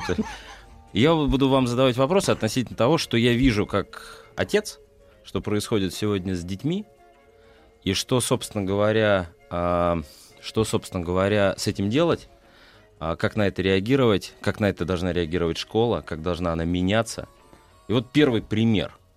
Я вчера, как э, готовясь к тому, что мы сегодня проведем с ним время, а я, к сожалению, не живу с ним вместе, и такое сейчас часто встречается, а для мальчика, которому 8 лет, это, наверное, не очень хорошо, да, да и для меня тяжеловато, если честно. Вот. а, я там заказал ему торт, на котором меня спрашивают, а что на нем изобразить? А я не могу понять, что на нем изобразить, потому что вот если бы меня спросили про старшего сына, и это он бы был точно в виде футбольного мяча. Это абсолютно точно. Бутсы, это я не знаю. Но если бы еще Месси можно было туда куда-нибудь воткнуть, то он был бы вместе с его портретом. А тут ты как бы не в курсе. А здесь нет, не, не в курсе. Я не, не в курсе. Просто этого образа четкого нету. То есть это разносторонне развитый мальчик. А, возможно. А, как на это реагировать, как к этому подойти? И сейчас таких детей, которые не проявляют четкого, ну, за исключением телефона, за исключением игр, за исключением вот жизни в Ютьюбе с цитатами из каких-то, а, из, из сети, он никак не, вот, вот у него нету этой пока конструкции. Как на это реагировать? Прежде всего, а, хочу сделать несколько акцентов, или, как говорят некоторые мои коллеги, заякорить. Я буду счастлив всех присутствующих не называть не пациентами, простите, не клиентами, потому что за этим стоит совершенно другая фокусировка на личность. Мы все время оказываемся то пациенты, то клиенты, то избиратели, а человек-то где? И на самом деле, каждый раз, когда мы подходим и смотрим на кого-то через одномерный прибор, то сразу проигрываем. Один мой коллег помнил замечательное слово именно не пациент, а клиент, а тут был целый спор. А, Шаг в сторону. Коллега, которого вы почти перед нашим общением упомянули по имени доктор Фрейд, Зигмунд. он нежно говорил пациенты. И за этим была своя психоаналитическая нежная правда. Другой психолог, он был гуманист. И как-то ему приходилось доказывать, что люди вовсе не пациенты, что как корабль назовешь, так он и поплывет. И поэтому но тоже не сделал удачный выбор. Он долго мучился, и когда к нему приходили на группу общения, а он был создатель гуманистической психологии Карл Роджерс, он сказал, они же все клиенты. И тут не на тех напали. Вспоминаю эпизод, когда со своим коллегой, кстати, он был психиатр, он пришел в бутик и подготовленный к общению с клиентами, имеющий все софт-скиллы, э, продавец, нежно улыбаясь, японская улыбка типичная, одетая как маска на лицо, можно так, можно так, чуть-чуть, даже скосив глаза, спросил его, как клиента, чем помочь, когда вокруг висело столько всего прекрасного. Но мой коллега, он был психиатр, он ответил деньгами. Вот в этой ситуации я хотел бы с вами общаться как э, с людьми, которые, как любой человек, обладает иногда это не рефлексируя великим кодом, кодом непредсказуемости. И какое счастье, что вы точно не знаете, что вам непременно надо подарить такой-то пода такой-то подарок в такой-то день с той или иной символикой. Значит, первое, не для вас, как для отца, все потеряно. То есть, когда вы видите в ребенке столько возможностей и не сможете быть отцом-цыганкой, который заранее угадывает, что он вам выкинет, это уже замечательно. У него куча возможностей. Второе. Иногда, когда разгреваешь свой мозг, убегаешь в определение классиков. А классик культурной антропологии Маргарет Мид дает емкое определение, не побоюсь этого слова, дефиницию отца. Она дама, но дает своеобразное определение, что такое отец, спрашивает она. Отец — это биологическая необходимость и социальная случайность. Слушайте, Алексей, профессор сказал тебе, что проблема не с тем, которому 8 сегодня, а с тем, который футболист. Да, у меня нет, нет, на самом деле. тоже, надеюсь, это он за него говорит. Вы ему тем самым, вы ему не мяч предлагаете, а предлагаете одну из дорожек, из возможностей возможностей, из опций, по которым надо идти. Что здорово в наших детях. И это великолепно растет. Ребенок великолепен тем, и это счастье, что в нем уникальное количество возможностей. И как только мы эти возможности Сужаете, из самых лучших побуждений – а лучшими побуждениями угадайте, куда вымощена угу. дорога российского образования. не вот. и, и не только российского, а и всемирного образования. Ну, всемирного говорю осторожнее, потому что плохо знаю, как там у Бушменов сегодня.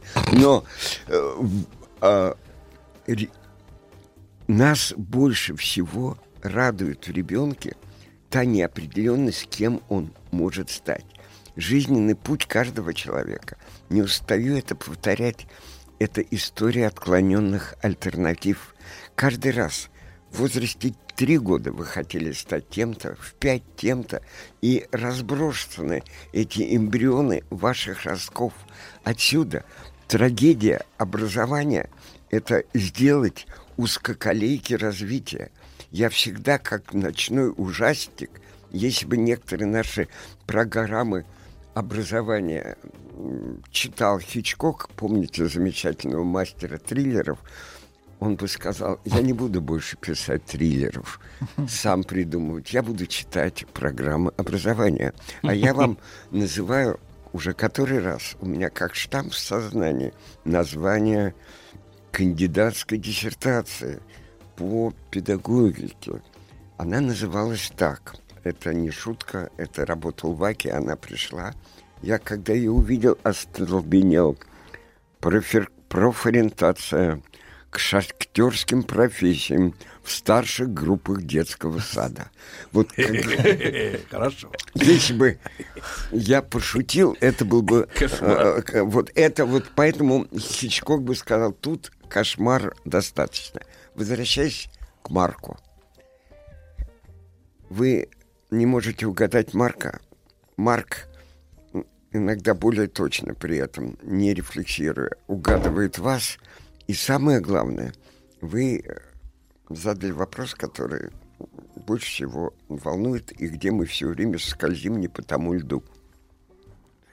Что бы мы не обсуждали в образовании, мы забываем, что образование вовсе выпендрюсь. Не когнитивная функция, не функция только транспортировки знаний, знаний, знаний, а уж не побоюсь этого слова. Как сейчас знания не обзывают? Знания, умения, навыки. Но когда придет мудрый бизнесмен, он скажет, все дело в софт-скиллах, мягких навыках. Другой скажет, споря с ним, да вы что, хат, скиллы. И тем самым невольно превратит ребенка в машину или робота, а поскольку каждый, каждая лингвистика предопределяет сознание. Александр Григорьевич, мы сегодня пойдем летать с ним по аэротрубу. Все в эмоциях. Вы про это, наверное, хотели сказать. Я хотел сказать а, вот следующее.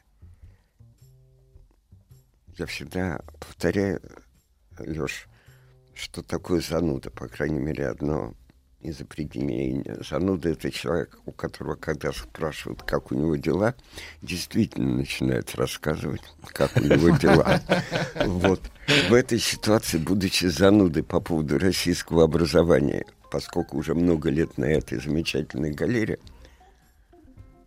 самый интересный вопрос — полное непонимание, куда двигаться. Все время спорят о знаниях, о контенте — моя любимая формула, а за контент ответишь. Я даже у себя в институте вывесил ее, как там, где пишут пролетарии всех стран, соединяйтесь. Вот. Но главное, вы подняли эту проблему. Она передается очень простым, лаконичным словом – понимание. Образование – это мощный институт, порождающий понимание между разными поколениями. И пока вы не сделали, это не обязательно площадка школы. Мы фиксированы в определенных вещах. Мы, как в старом анекдоте, ищем, где потеряли, под фонарем. А на самом деле найдите те пространства понимания, в которых действует моя любимая формула. Сочтемся смыслами, ведь мы свои же люди. И начинаются уникальные вещи. Мы гляжу на вас, а иногда и на себя зеркало, относимся к замечательному племени родителей. И хотим мы этого или не хотим, у нас у всех нормальных родителей, слово «нормальных» в кавычках, потому что норма понятия очень сложная, вместе с тем таится желание, когда появляется ребенок, чтобы он был во многом похож на вас – и когда ребенка еще спрашивают, ты на кого больше похож, это легкое издевательство над его сознанием. На маму или на папу, а еще хуже, а ты кого больше, больше любишь. любишь. На самом деле, что происходит? Всегда видны крайности. Есть явления, которые в психоанализе, особенно Анна Фрейд, создательница детского психоанализа, называет жестко, а потом еще ряд аналитиков гиперопека. Взрослый хочет того или нет, выступает часто по отношению к ребенку как главный ревизор его поведения, как главный контролер, потому что он хочет, чтобы ребенок в чем-то был ему подобным. А еще бывают грустные ситуации, когда у меня в жизни что-то не получилось у меня там или тут комплекс неполноценности. Сынок, доченька, да. ты выполнишь то, что мне не удалось. И мы делаем детей а, в буквальном смысле заложниками наших несбывшихся мечтаний или, буду говорить иногда более жестким языком, несбывшихся амбиций. Возвращаясь к началу вопроса. Какое счастье, что ваш ребенок ежик в тумане. Какое счастье, что вот этот образ ежика в тумане относится к многим нашим детям. Поэтому роняю тяжелое слово. В отличие от узкоколеек, когда мы думаем, что в 4-5 лет вы увидите маленького Леонардо, маленького Пушкина или маленького Эйнштейна, у наших детей огромное количество путей развития. И в этом смысле слова я не говорю, не надо мешать, но надо растить мультипотенциалов. Услышьте это слово. И это совершенно другое. Сереж, Поэтому подарим вашему ребенку возможность выбрать, что он а, захочет а, в, в этот день рождения. А если он а, скажет, знаете, я задумался, у меня нет в этот замечательный день четкого выбора, то это тоже решение, но это его решение. Вы знаете, я прошу прощения, во-первых, надо задать вопрос э, слушателям. И я его, честно говоря, сформулировал изначально как отцовство это обязанность или возможность. Можем такой Вы голосование все запустить? жонглируете теми самыми фразами. Я, я предлагаю по-другому чуть-чуть. Давайте опрос сегодня для мужчин, э, для отцов и для потенциальных, да, как, ребят, для мужиков... Потенциальный отец, это, значит, потенциала очень... Готовится стать Ну, отцом. Ну, э, знаете, иногда люди годами готовятся. Гениальный фильм, кстати. Так, Так вот, ребятушки, э, а- давайте так. Отцовство для вас, парни, это шанс, ну, на что-то, да, на реализацию, на, так сказать, на продолжение рода, какой-то шанс. Или серьезная тяжелая нагрузка. Давайте так. ну окей, но отвечая на ваш вопрос относительно подарка, вот Соответственно, меня- соответственно, он- в WhatsApp э, единичку на наш номер плюс 7967 Шанс? 10355 это шанс, да, возможность. Э, двойка это нагрузка, тяжесть. Значит, э, я не могу передать. Он- он сформулировал, что он хочет. Но, если честно, я не очень понял, что это такое. А когда я понял, сколько это стоит, то, что он хочет и что я не понимаю, то это вообще была отдельная история. Значит, так вот, а, к- конфликт между поколениями он всегда был. Ну, не конфликт, условно говоря, непонимание, то, которое решалось через образование, то, которое решалось через этот договор. Но сейчас э, цивилизационная норма так уехала далеко. Ну, имеется в виду, они настолько опережают нас во многом, что, честно говоря, есть сложность перевода. Так вот, он попросил какую-то что-то купить для игры, Так, так, так. в ну, для- Компьютерной игры? Компьютерной игры, которая находится в сети. Меч Как- какой-нибудь. Какое-нибудь да? супероружие, да, какой-то которая прихват, позволяет инструмент. каким-то образом ему бу- быть там более эффективным. Мгм. Всех остальных обскакать. Да, пардон, ну секунду, так, на, на секунду это стоит 45 тысяч рублей. Я, честно говоря, а потом поспрашивав у своих знакомых, я узнал, что есть истории, которые, ну там, условно, дети спускали прям, имея доступ к Карте. к карте, Карте, родители да, да, да. спускали там почти миллионы рублей в Это у день. вас такие знакомые. И что? И такие знакомые у меня тоже есть. Но для меня это странно. Ну, то Да. есть это вообще, понимаете, абсолютно Да. странно, то, что это Да. не мати- вообще непонятно. Да, Александр. Григорьевич, а Алексей любит задавать вопрос как раз под новости, э, когда у вас нет возможности, к сожалению, физически ответить, но это сразу... называется подчерк. Да, да, это, это, это- почерк Каспаржака. В психологии называется феномен прерванного действия. Да, Давайте. А- Александр Григорьевич Осмолов с нами сегодня, психолог, политик, публицист. И после новостей и новостей спорта мы продолжим. Вы, пожалуйста, голосуйте. А единичку отправьте на наш WhatsApp. Если для вас отцовство — это шанс, это возможность. Двоечка — это, если в первую очередь, серьезное бремя.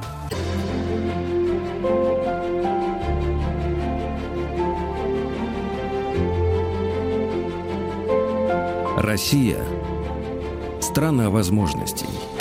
Друзья мои, итак, сегодня в нашей студии Александр Григорьевич Осмолов, э, психолог, политик, публицист. И Алексей Каспаржак перед новостями задал свой вопрос. э, Вот, э, а, Как отнестись к этой реальности вообще? Она страшна, ограничивать, не ограничивать?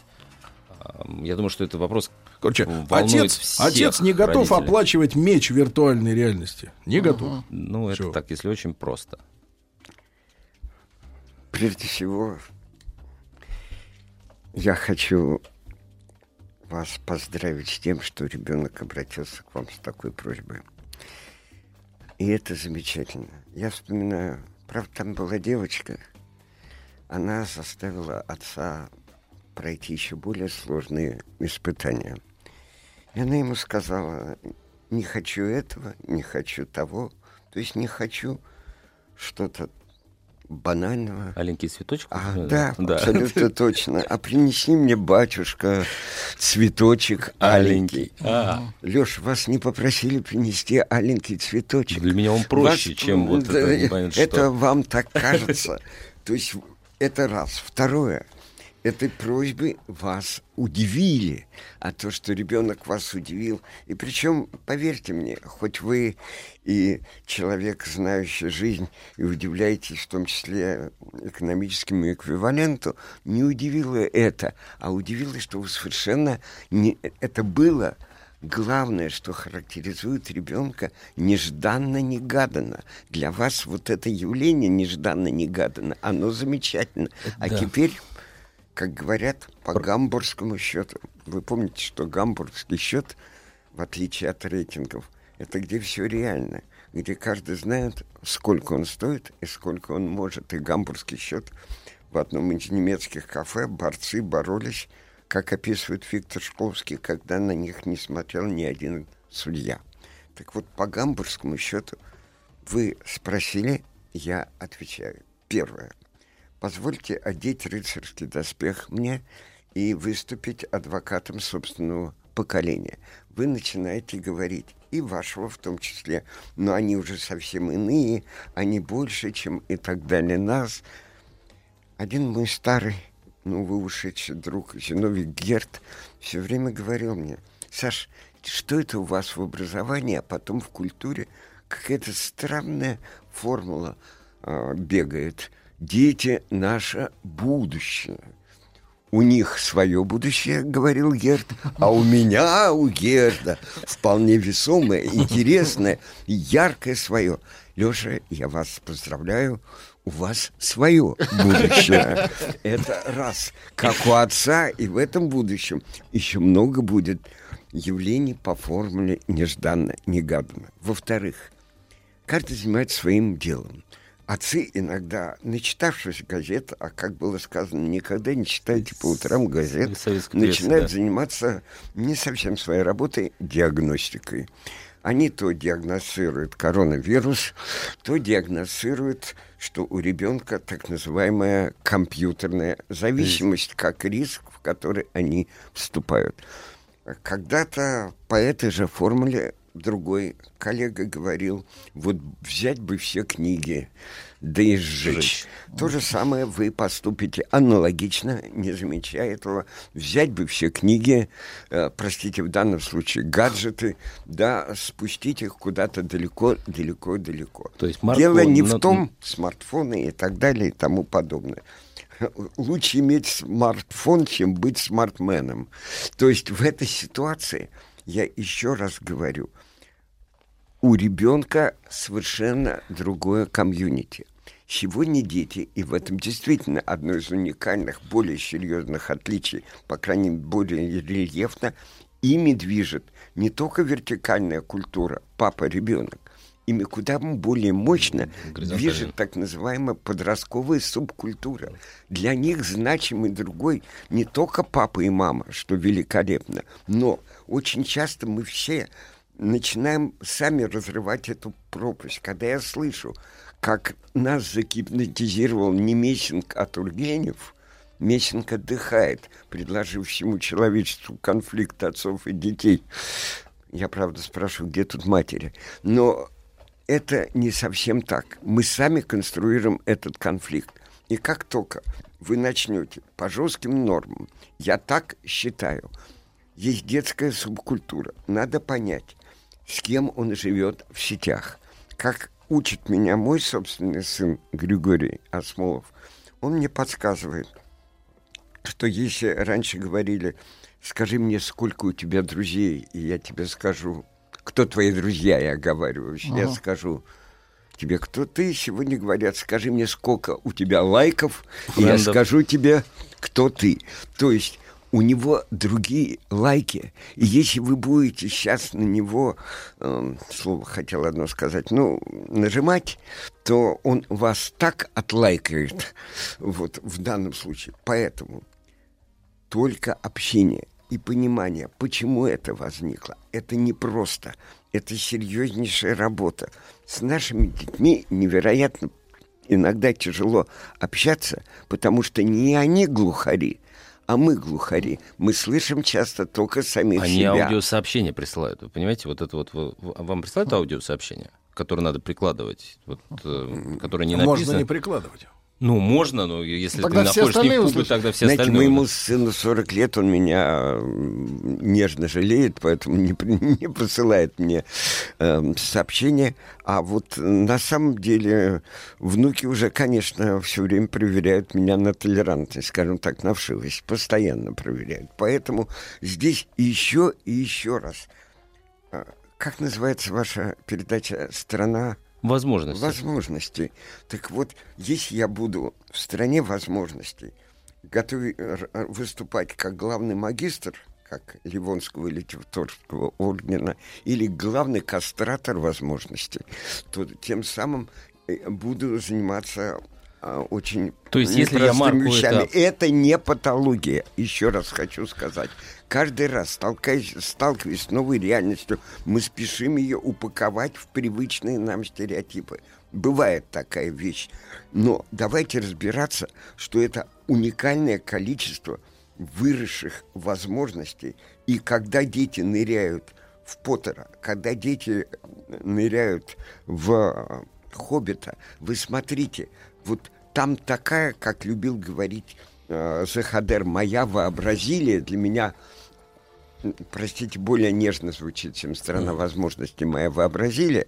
Вот здесь ваш ребенок живет в той вообразении, где может не меч кладенец, но у него другие э, возникают э, иные логики поведения, а не надо его помещать в наш разум. Александр Григорьевич, а у вас нет ощущения, что э, наш друг э, Каспаржак, он просто жмется? Ему вот именно 45 тысяч рублей как бы является тем аргументом, что это невозможно, а не то, ты что это вир- мне помочь, а не что то, что это виртуальная какая-то ерунда, которая не заслуживает внимания и вообще какая-то чушь. Вот э, мне кажется, речь идет о том, что сумма какая-то Знаете, пугающая. мне э, трудно ответить на ваш вопрос, потому что как только я пойду вам навстречу и скажу, вы абсолютно правы, перед нами, помните, какой-то был фильм про жмотство, но э, нарядить в доспехи Лешу Скупого рыцаря мне никак не хочется, я знаю его жизнь. Он, он не жмется. Конечно, он слегка шокировал ценой, и его мимика это показала. Но на самом деле а, за этим это только на поверхности сознания, за этим стоит другое. Он, наоборот, рационализирует через сцену, что ему непонятно, что происходит с его ребенком. Вот это куда более важно А вот, для а вот него смотрите, вопрос. а вот смотрите, вот такая история. Я понимаю, что у Алексея есть соблазн сегодня в прямом эфире получить консультацию к- к- Я её- профессиональную. Я пытаюсь себя А вот- сделать эм, этим подопытным в данном Э, Давайте, случае. давайте Испытуемым. про- проще. да. У вас сколько детей? Семеро. Семеро. Зная вашу нагрузку по работе, я понимаю, что, в принципе, ну, Не- физически времени для того, чтобы разобраться в каждом из семерых, э, не хватает. Да и, семь родить уже было непросто. Ну, э, Семеро. ну, надо честно сказать, что они не от одной э, женщины. Это мы догадались. Вот, но... Это а, витало в воздухе. Вот, но на самом деле, а, ну, конечно, Да. в этом смысле нужно использовать любые возможности для того, чтобы Хорошо. они... А вот посмотрите на другое. Вот я просто хочу прочесть сообщение из Кемерово пришло. От Марины ей 43. Ну, примерно. А, Моя дочь 14 лет попросила у меня э, электронную сигарету. Попробовать покурить. Я обалдела. Закидайте меня тухлыми яйцами. Я ей разрешила. Вы знаете, у меня Вот отец, это- вот я прошу прощения, вот у это меня отец беспомощность педагог. перед желанием. Вот у меня отец педагог. Да. Это бывает. М, с- Ну, Александр Григорьевич его хорошо знает, его много кто знает. Но в тот момент, когда вы, я, я начал становиться взрослым, ну, то есть э, после пубертата, Так. а, то история с пробами того, что нельзя, она происходила как раз дома. И он настаивал на том, чтобы Не-не, это происходило Лёш, а дома. Здесь, здесь о другом идет речь. О чём? У твоего сына желание в 8 лет э, купить меч на твои деньги, а здесь дочь просит мать э, купить ей этот э, прибамбас э, вейп или как эта машина называется, я не знаю. Просто здесь более можно четко аргументировать. Это очень вредно для здоровья, поэтому я тебе не куплю. Но она покупает. А твой меч, он не такой вредный, ну, физически, да? Он же Там не отравляет что легкие. купила мама? Электронную сигарету? Электронную, да, вот эту штуку. Ну, во-первых, э, нам был задан вопрос. А, э, неотвеченный вопрос — это путь к неврозу. Вот. И В этой ситуации э, могу сказать, что в этой аудитории нас тут присутствует несколько человек. Ни один не возьмет ни одно тухлое яйцо, надеюсь, и не кинет в нее за этот вопрос. Потому что она знает свою дочь как никто. И знает, она даже больше знает свою дочь, чем сама это рефлексирует. Поэтому это решение, которое она сделала, ее решение. И тем самым оно здесь не обсуждается, и никто за это карать не будет. Но представим другое. Есть известное явление, феномен запретного плода. Когда-то я ходил вокруг одной лужайки, на которой росли великолепные цветы. Но добрые экологи повесили табличку «По лужайке ходить строго запрещается». На следующий день все цветы были вытоптаны. Я хочу, чтобы вот этот принцип запретного плода четко любые отцы, и не побоюсь этого слова матери, тоже четко рефлексировали. Как только вы что-то запрещаете, желанность или валентность резко возрастает. А Через 10 минут неполных мы узнаем, какое решение примет э, Алексей Каспаржак, как он откажет э, своему сыну в покупке 45-тысячного мяча Я или бою- нет. боюсь, что Марку придется сказать спасибо Александру Григорьевичу.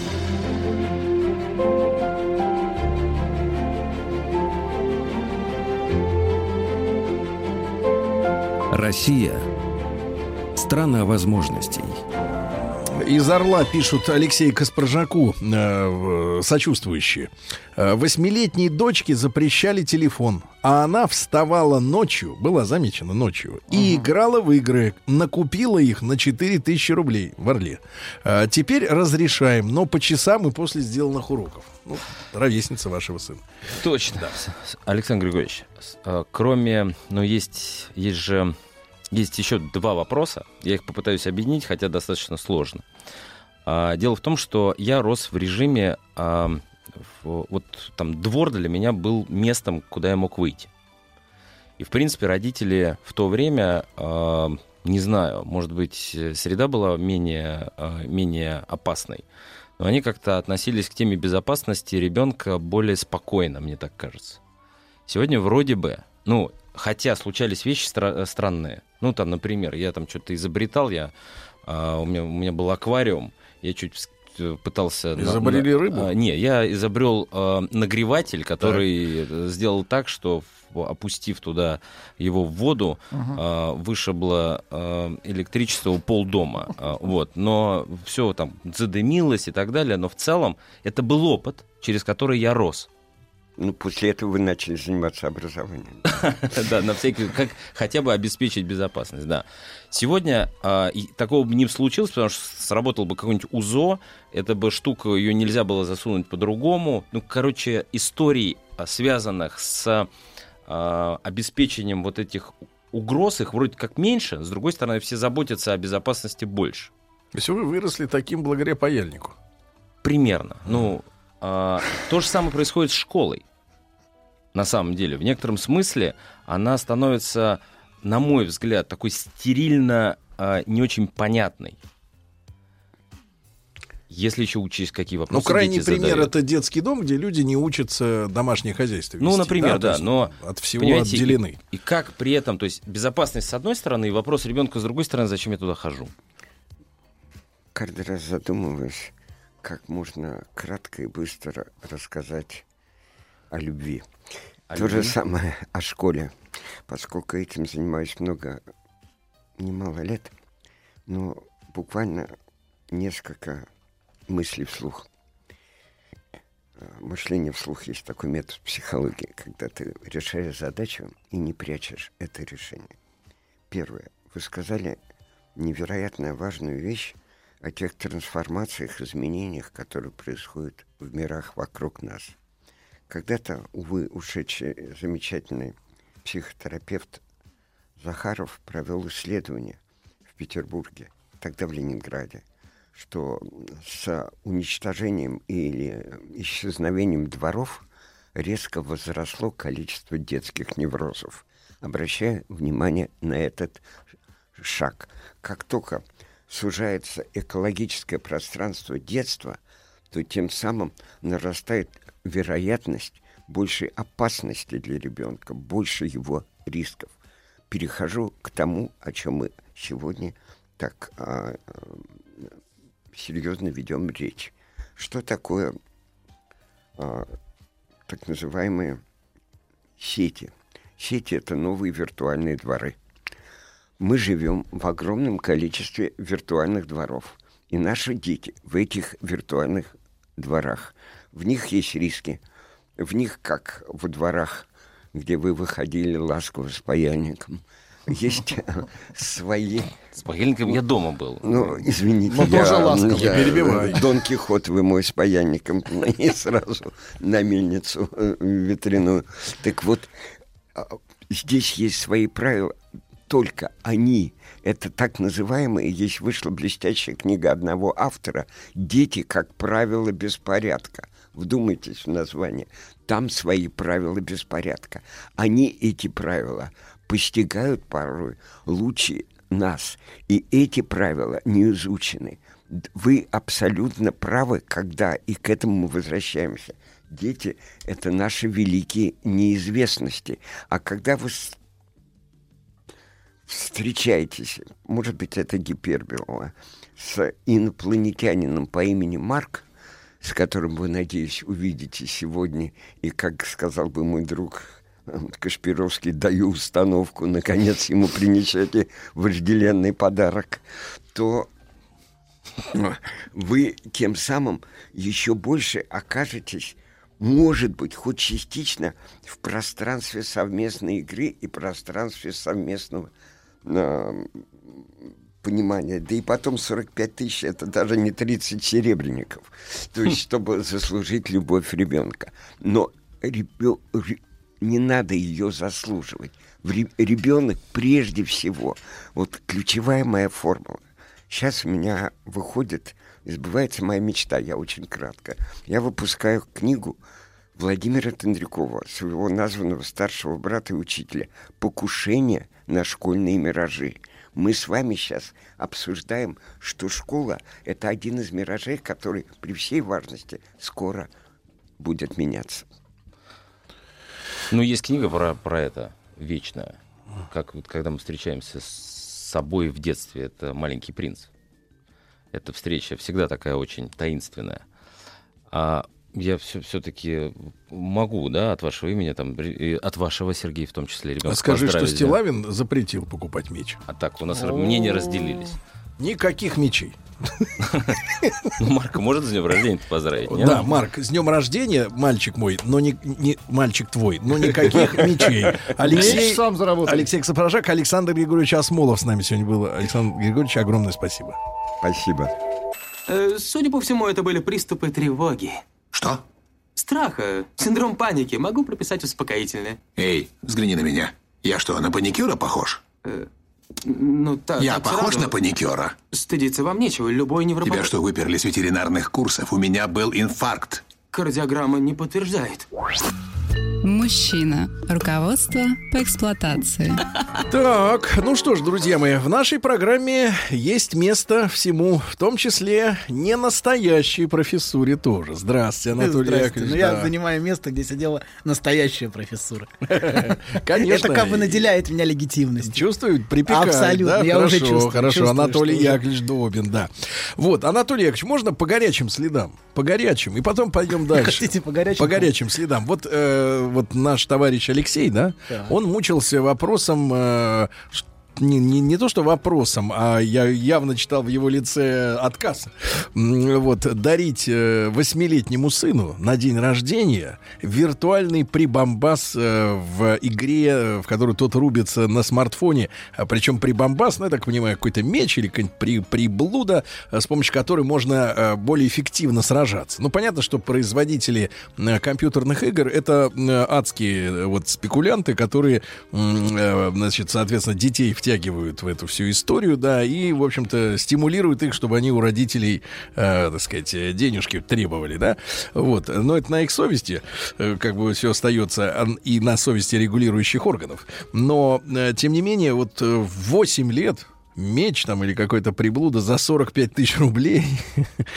вот, э, как вы э, относитесь э, к такой истории? Ну, смотрите, я не очень люблю отвечать на вопросы, в которых уже содержится ответ. Тут уже все, и вопрос, и ответ. Хорошо, Всё. тогда причина. Или как выйти из этой ситуации, Из когда какой? ребенок завис в виртуальной реальности, и там ему ну, явно интереснее, чем здесь. Ума не привожу. Может быть, предложить ребенку заработать 45 тысяч своим трудом детским. Это каким? Ну, Хлопок собирать в Узбекистане? Ну, это самое, мирное, доктор. Что вы предлагаете Самое законное. Я не знаю, хороший вопрос. Мы можем поразмышлять об этом. от Мы можем поразмышлять об этом. Это очень важно и ценно. Вот, и я думаю, что это беспокоит всех. Меч за 45 тысяч виртуальный. Вот. В той или иной степени. Но мы все В виртуальные. каком-то смысле, да и мечи у всех у нас виртуальные. Нет, ну, давайте, обратите- так, но- давайте будем честны. Нет, ну, а давайте, нет, давайте, вот это центральный вопрос вот в этом. Насколько виртуален меч каждого из нас? Давайте. Так, я смотрю, вам, Конечно, как и это- и это- и это вам отсылает вопросу к тому, существует ли настоящая профессура. То есть я, я бы сделал шаг назад к этому. А Есть ли те, кто наделены настоящим мечом? В некотором смысле это большой вопрос. Вот. вот вам ответ на ваш вопрос, который, кстати, связывает то, с чего вы начали. Вот, продолжаем. Значит, Вы сегодня заявили тему места в семье. Да. Это живет, звучит очень по-животному. Место. И человек сразу пятясь Ну, назад, пятясь, нам пятясь, нужно- засовывается под стол. нам нужно сначала закончить э, э, с прошлой темой. Так. Значит, мы в прошлый раз говорили, помните о чем? Нет. Как кратка ваша память. У вас как у хомячка память, но так нельзя. Вы думаете, что мы с вами, только мы с вами видимся раз в неделю. А вместо вас ведь приходит в гости и настоящая профессура. Хорошо, хорошо. У нас каждый день тут профессура. Бесконечно. Вот Только- именно. Только, только я по средам. Самозванцы у вас по средам. Только понимаю. вы напоминаете вспомнить, что было неделю назад. Хорошо, значит. В прошлый раз мы говорили о долге. Так. В семье. В двух значениях. Помните, в первом значении долга с большой буквы, duty, my duty, всегда связанного с тем местом, которое субъект занимает в семье. Почетный долг. Ну, почетный или непочетный, это уж как, как кто. Кто-то почетный караул, это тоже место. Вот, а кто-то, значит, твое место значит, Возле. да. Вот. И во втором смысле. В смысле задолженности. Debt, помните? Сер- Вы посчитали в прошлый раз, конвертировали свою задолженность. а, Семь и- тысяч с половиной.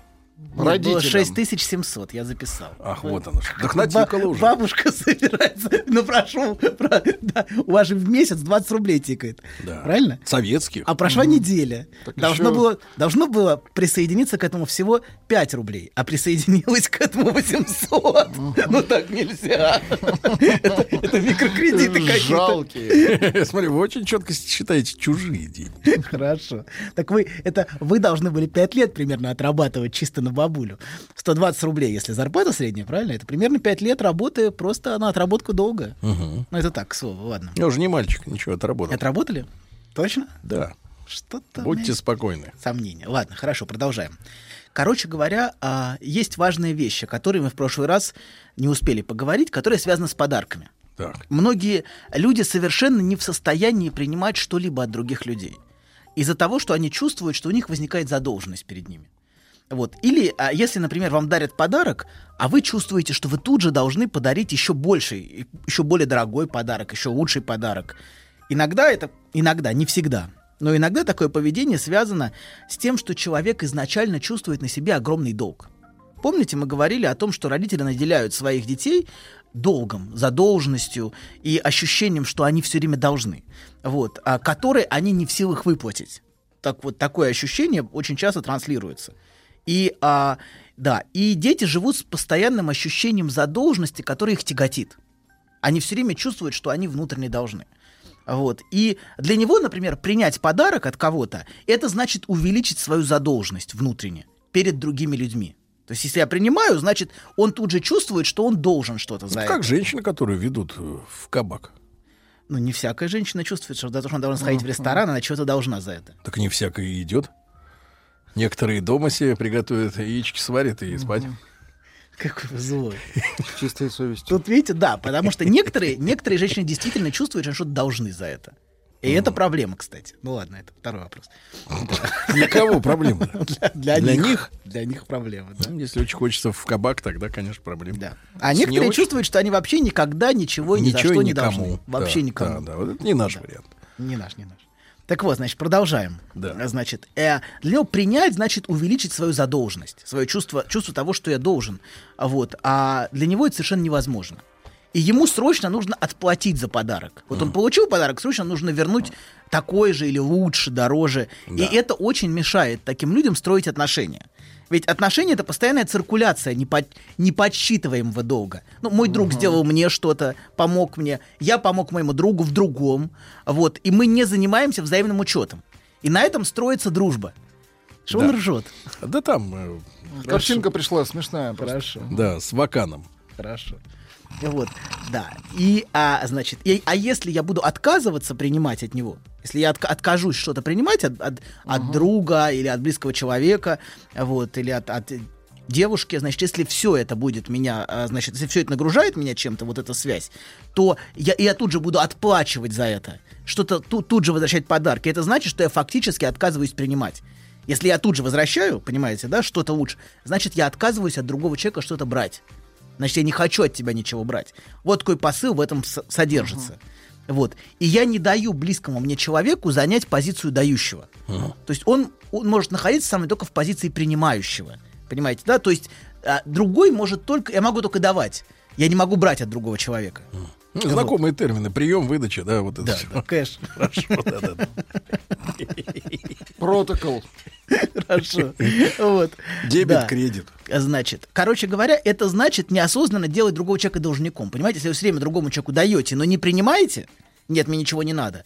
Это значит, я делаю другого человека, во-первых, должником, потому что, а, потому что, значит, а, он не может мне ничего сделать. Потому что только, только, на, толь- то есть только в, одно- в одном направлении все идет от меня. Вот. И во-вторых, это ввести подсчет в отношения. То есть я таким образом ввожу бухгалтерию. Я, например, человек выразил теплые чувства, подарил подарок. Например. вот. Вам когда мужчина дарил? Вот просто Никогда. так, ни с того, ни с сего. Нет, такого не было. Вот. Спонтанный подарок. Спонтанные подарки. Подарок-признание. Да. Хорошо, давайте, давайте так. Пускай мужчина подарил женщине подарок. Это очень частая, кстати, ситуация, что женщине сложно принимать. Вот такое бывает. Она чувствует, что она Редко, сразу но должна. бывает. А Ну, если, например, бывает. подарок звучит так. Хочешь, я подарю тебе ребенка?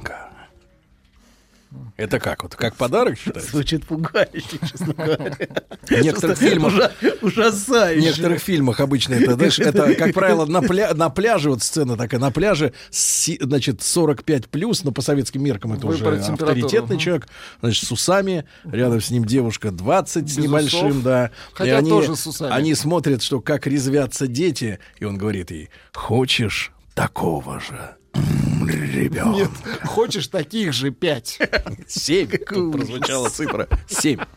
Очень, очень хочу. Нащелкаем. Конечно. Это интересно. Вы задаете интересный вопрос, но, к сожалению, мы сильно отклонимся. Он, он очень Но вам не впервой. Хорошо, Отклоняться вообще, от ответов. вообще не впервой. Да. А нам На не самом впервой деле, умыться. В, каком, в каком-то смысле ребенок несет функцию подарка. Да, в этом, в этом есть определенный оттенок. Но женщина с трудом чувствует, что это подарок, потому что вынашивала она сама. Хоро- Конечно, но все равно это что-то, что-то, что ей дал в каком-то смысле это наделяется, наделяется тем, что получено от мужчины. Без него никак. Без него, ну без него тоже можно, но это это большой Дороже. разговор. Давайте мы не будем Ну да. отклоняться. Да. Значит, и, конечно, нево- невозможность получать может быть связана с невозможностью а, родить ребенка косвенно. Не напрямую, но косвенно в этом есть такой оттенок. Вот. А, значит, давайте, да, вернемся к тому, о чем мы говорили. Например, э, например, человек выразил теплые чувства, вы были выражены теплые чувства, а я отказываюсь, я, я тут же перевожу это в подсчет. Я тут же этот подарок начинаю возвращать другим подарком. То есть с- эти теплые чувства отклоняются. Это значит, что не, я на самом деле не принимаю этот подарок. И не принимаю те чувства, которые этим подарком выражаются. Например, чувство благодарности или какие-то еще чувства. Вот. А, и я тут, же, я тут же считаю внутренне, на какую сумму мне подарили, и пытаюсь отплатить еще большей суммой. Например. Очень хорошо. Это Какая мерзость, а? И это значит обесценить. Значит, у человека понимаете? есть совесть. Нет, это не совесть. погодите, А он что? это не значит, хочет, да, быть он не зависимым. хочет быть должным, понимаете? Ну, да? Не хочет, не его право. Абсолютно. Да мы же не об этом говорим. Мы пытаемся понять, что за этим стоит. Конечно, а его право. стоит? У нас до апреля передачи, Сергей. А ты сейчас спрашиваешь то, что в апреле он должен ответить, понимаешь? Какого года? Вот для меня какой вопрос. Хорошо. Хорошо. Док рассказывает про ленд-лиз, да, только между людьми. Да. Хорошо, давайте так. Значит, а, да. Значит, и, а, не, и, и вот не принять, то есть верн- подарить больший подарок, значит, не принять, а значит, обесценить те То чувства. есть, ребята, если вам обратку вернули более дорогой подарок, чем вы принесли, значит, этот гад какой-то. Не так. Если вам сразу, сразу возвращают еще Ответочку, более дорогой, значит, моментально, сразу? Да, сразу. да, да, да. То Да. что это обозначает? А откуда взять сразу У подарок? иракезов есть Ну, в высказывание. течение суток. У, ира- у иракезов есть высказывание, знаете У такое? иракезов У иракезов. Племя, у, одно- од- у одного из племени, по-моему, племя Синека. Так. Вот. А у иракезов есть такое высказывание. Тот, кто слишком быстро дарит подарок в ответ на подарок, поступает неблагородно и неблагодарно. Надо тянуть время. Немножко хотя бы. Тут же возвращать не нужно. То есть это, если ты тут же Это возвращаешь, ты отказываешься, ты отказываешься вот э, от, от взаимодействия с другим человеком. Ты делишь. Знаете, наш, нам пришло время подсчитаться. Все. Баланс. Баланс. И это значит разорвать отношения, подвести баланс в отношениях. Если мы вот, если вот так делать все время. Значит, или значит не вступать в отношения. Вот. Ну, хорошо. Значит, это вот пример с подарками. Теперь еще один пример, который я хотел в прошлый раз привести, вот, который иллюстрирует отличие традиционного авторитета от современного, которое приводит один философ. Вот, представьте, что вы должны вместе с отцом на выходные пойти к бабушке, которую вы терпеть не можете. представили. Так. Да. И так иногда бывает. Иногда, бабу... иногда бабушек терпеть не могут дети. Так бывает. Ну, редко, конечно, но случается. И традиционный авторитет, ну такой старомодный отец скажет, ты идешь к бабушке. Тут нету предложения, обсуждения, торга, тебя просто информируют. Да, я тебя прикрываю. Ну, это нет, так нет, это уже, не, совре- это уже не, не другой, это уже более современный вариант. Так. Кто кого прикрывает, кто кем, кто кем откупается. Вот. К бабушке, так. Бабушка, да. значит, Идем к бабушке, и, так. и это не обсуждается, да. Ему вообще не особенно важно, хочешь ты или не хочешь. Да, естественно. Выбор тебе не предлагается, просто идем и все, это твой долг. Тебя никто не спрашивает. Да, это твой долг как внука, тебя вообще не спрашивают, да. Современный авторитет внешне гораздо мягче. Ну, это вообще такая, внешне выглядит как страшная ситуация, да. Но современный авторитет внешне гораздо мягче. Он всегда предлагает выбор. Ты пойдешь к бабушке только если хочешь, но не забывай, как она тебя любит. И что она сделала для тебя. Вот. Родила меня, да, говорит Ну, папа. ну, она для сидела тебя, с тобой, я не знаю, много чего бабушки, да, она Протирала пыль. ушла на пенсию на, на Два два, года года, раньше, раньше, да. да. не забывай об этом, вот. И если, значит, а, такой старомодный авторитет ждет, отца, старомодный отец ждет просто исполнения твоих обязанностей, то это ждет на самом деле гораздо большего, как это ни странно, что ты будешь хотеть. Вот, скрытый посыл, ты не просто должен пойти к бабуле, а ты должен хотеть. С удовольствием пойти. Да, ты должен хотеть пойти к То есть бабуле. насилие уси- усугубляется, да? Да, Пойти абсолютно. в присядку к бабуле. Да, поэтому за, за, за либерализмом вполне может быть гораздо более жесткая логика, чем а, за а, старомодным авторитетом. Консерватизм. Да. Ведь, а, она, ведь она, она так себя любит, понимаешь? Но ты сам решаешь, конечно. Вот. Но ты сам. Но ты сам. свободен. Ты Не, решать-то тебе, конечно. Решать, решать тебе абсолютно. Ты, ты взрослый человек, и ты сам принимаешь. Но ты должен понимать, что бабушка-то тебя. Видишь, очень- расклады все против Да, тебя. Поэтому встречаемся у бабушки. Ты, Нет, конечно, это сам нет, решай. нет, но- нет, нет. И, конечно, это нагружает большой виной, понимаете, да? То есть, потому что какой нормальный ребенок хочет идти в выходной к бабушке? Ну, А куда он хочет идти? Как к дедушке. Ну, Конечно, не, ну, конечно, не хочет. Он хочет идти в Ну, караоке. ты Вот мы узнали про Добина. Не хотел к бабке ходить. Но приходится даже не ходить. по средам. Но ты слышишь, что родитель скрыто ждет от тебя невозможного. Потому что никто не может заставить себя хотеть. Понимаете? Никто невозможно заставить хотеть. Но можно чувствовать вину за то, что не хочет. Вот Так. за это можно чувствовать вину. От, от чего от, от тебя ждут, а ты не можешь это дать, не хочешь дать. Вот. И при внешней либеральности это гораздо более жесткая логика. То есть просто ты идешь к бабушке, от тебя, э, от тебя не, не ждут, что ты будешь хотеть. Да, Понимаете, это мы поняли уже. Да, хорошо. Ты просто должен отбыть номер. Сергей Вот. просто до апреля не хочет тянуть. Вы уговариваете меня? Да, да, да, да. К бабушке Он ходи, жил с бабушкой, не ему к ходи ней к ходить? бабушке. Мальчик. Какой у вас отвратительный мультсмех. Отвратительный. Так. Короче, да, и это может быть очень тягостно и вызывать сильную вину. Все Так. мы знаем, например, как не просто выдерживать, когда от тебя чего-то ждут, чего ты дать не можешь. Или не хочешь. Или чего-то дать не хочешь, да. Например, как бывает в жизни с любовью, когда от вас отчаянно ждут любви, вот, но вы не можете ее дать. Но вы можете чувствовать вину за А вы это. отчаянно любите другого. Или другую. А вы отчаянно любите отбивную. Вот. И еще сама фраза «поступай, как сам знаешь» Да. или «как сам хочешь». Или вот тут всег- написали «тебе жить». Тебе решать вообще, да. И она всегда как бы в себе содержит уже ответ. Во-первых, что? Что именно ты должен хотеть? То есть она всегда, вот всегда этому есть оттенок. Во-вторых, она, конечно, вызывает сильную вину. И в-третьих, это является гораздо более жестким требованием, чем просто делай, как тебе сказали. Потому что ты должен хотеть. А Вот. Вот в армии такое не канает. Идти в атаку или нет, да? Тебе решать. Там четко говорят, в атаку, все.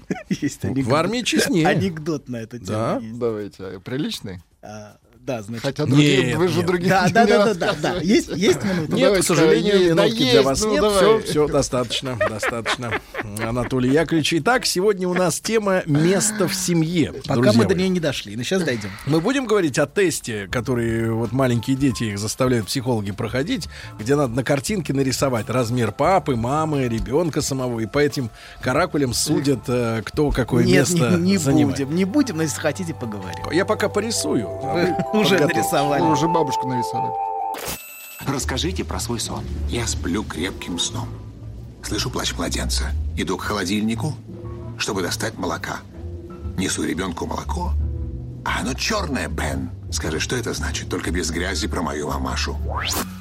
Мужчина. Руководство по эксплуатации. Друзья мои, ну, ну что же, э, сегодня Анатолий Яковлевич Добин явился к нам на волне сенсационной новости. Э, Специалисты заявили, что классические книги эффективнее, чем наставления психологов. Безо всякого сомнения. Ну, упоминаются Диккенс, э, Толстой, Толстой, Лео и Джейн Остин. Вот они все в Ай, ну, этой дядя, ну, окей, новости. Да, да, да. Это про Россию говорил э, Вуди Аллен, про Толстого когда. А, да что, что же, э, Анатолий Яковлевич, э, У него неплохой есть. спрашивают, Вуди Аллен э, подлец. спрашивают, какое место у самого Добина в семье, его история, почему он стал психотерапевтом. Расскажите, я умираю от любопытства, пишет Ирина. Ирина, ну, в принципе, ваше любопытство можно хотя бы чуть-чуть унять за червончик. Да, доктор? Какой вы прагматичный. Да, да, да, да. Ну а что? Кстати, вы- к вам будут люди приходить, платить вам деньги, а вы будете рассказывать о своих Ну, несчастьях. как вы со- сами Как вы докатились, себя? да? Маловероятно. Ведь мало кто знает, что Анатолий Яковлевич э, хотел получать в свое время обычную, нормальную, достойную профессию. Ну, например, Например, кассир. Да. Ну, кассир хотя бы, да. Она гораздо достойнее, чем то, что у вас Думаете? сейчас. Конечно. А сейчас вот вы видите. У вас кабинет, кушетка. Ну, это близко к кассиру, кстати. Ну что, Анатолий Яковлевич, может, к месту перейдем? Да, хорошо. Да. Уговорили. Не будем тянуть. В прошлый раз мы косвенно тему, значит, затронули тему места. Вот. Мы говорили, что каждому человеку в структуре семьи отводится определенное место а в соответствии со, со своей ролью. А в, в традиционной семье это, Это имеет явно. отношение к рейтингу человека в семье. Нет. Это имеет отношение к месту. Каждому, у каждого определенное место. В традиционной семье это было очень явно и четко. Такое-то место, такое-то место, а место отца, которое связано с определенными функциями, понимаете? А сын, тоже какие-то функции, какую-то должность вот в отношении долга. В традиционной семье это было очень явно. В современной семье это, это существует в гораздо более скрытой форме и в гораздо более а, часто патологической форме. Вот. И се- мы об этом сегодня не поговорим, и в следующий раз тоже поговорим. Ну, понятно. Вот. Вообще человек существует в семье в двух ипостасях. Так, А, В качестве конкретного индивида, да. вот, и в качестве места, которое он занимает внутри общей структуры. Фигуры. В качестве места. Именно, Именно место, место? Это да. Сейчас, сейчас я вам это поясню. Вот. А в семье существует, например, огромная разница между теми местами, которые могут занимать разные члены семьи. А, иногда это переживается как, как, как глубокая несправедливость. Например, А, во многих семьях к старшим детям предъявляют намного большие требования, чем к младшим. А в некоторых семьях часто младших детей просто перепоручают а, к старшим, которые должны с ними гулять, следить за ними, развлекать их. А, и, а, конечно, это все очень напрягает этого ребенка. Например, место старшего наделено, как вы видите, гораздо большей ответственностью. Правда, если, например, в традиционной Англии старший получал все имущество э, с- семьи, э, главным образом в аристократических семьях, вот, то, конечно, тут такого, тут такого А нет. Тут есть ответственность, да, но ни- никакого, никакого бонуса финансового за это не полагается. Вот.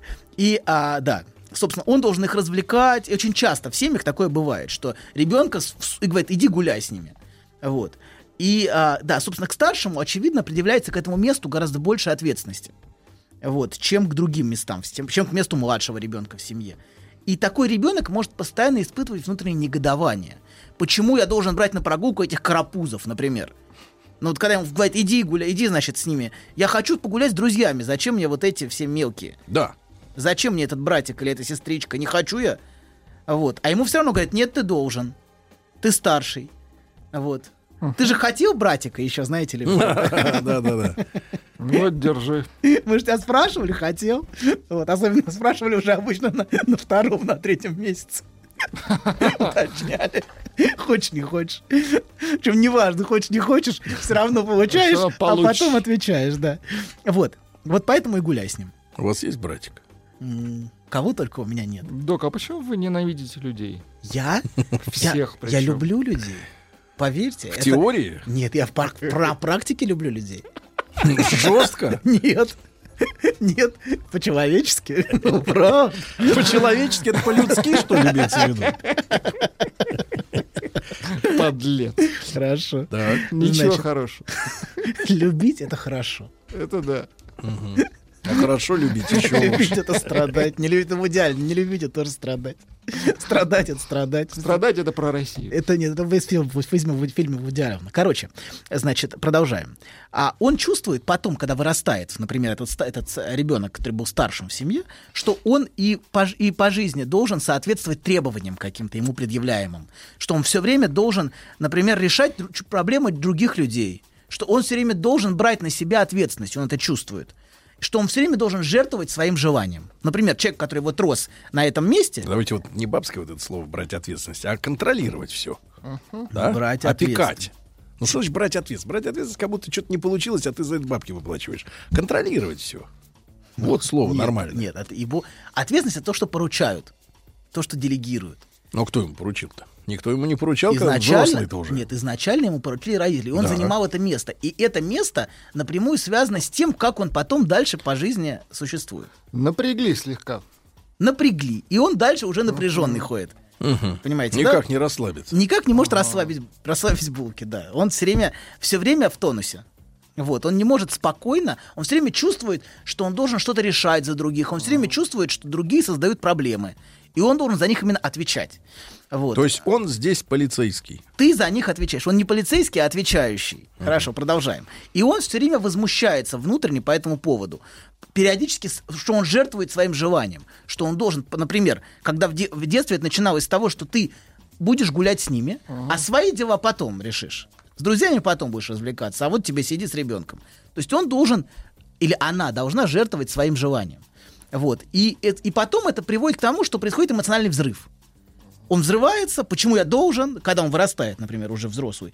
Вот. И А- покрывается накол. Нет, нет. А потом, а потом чувствует вину.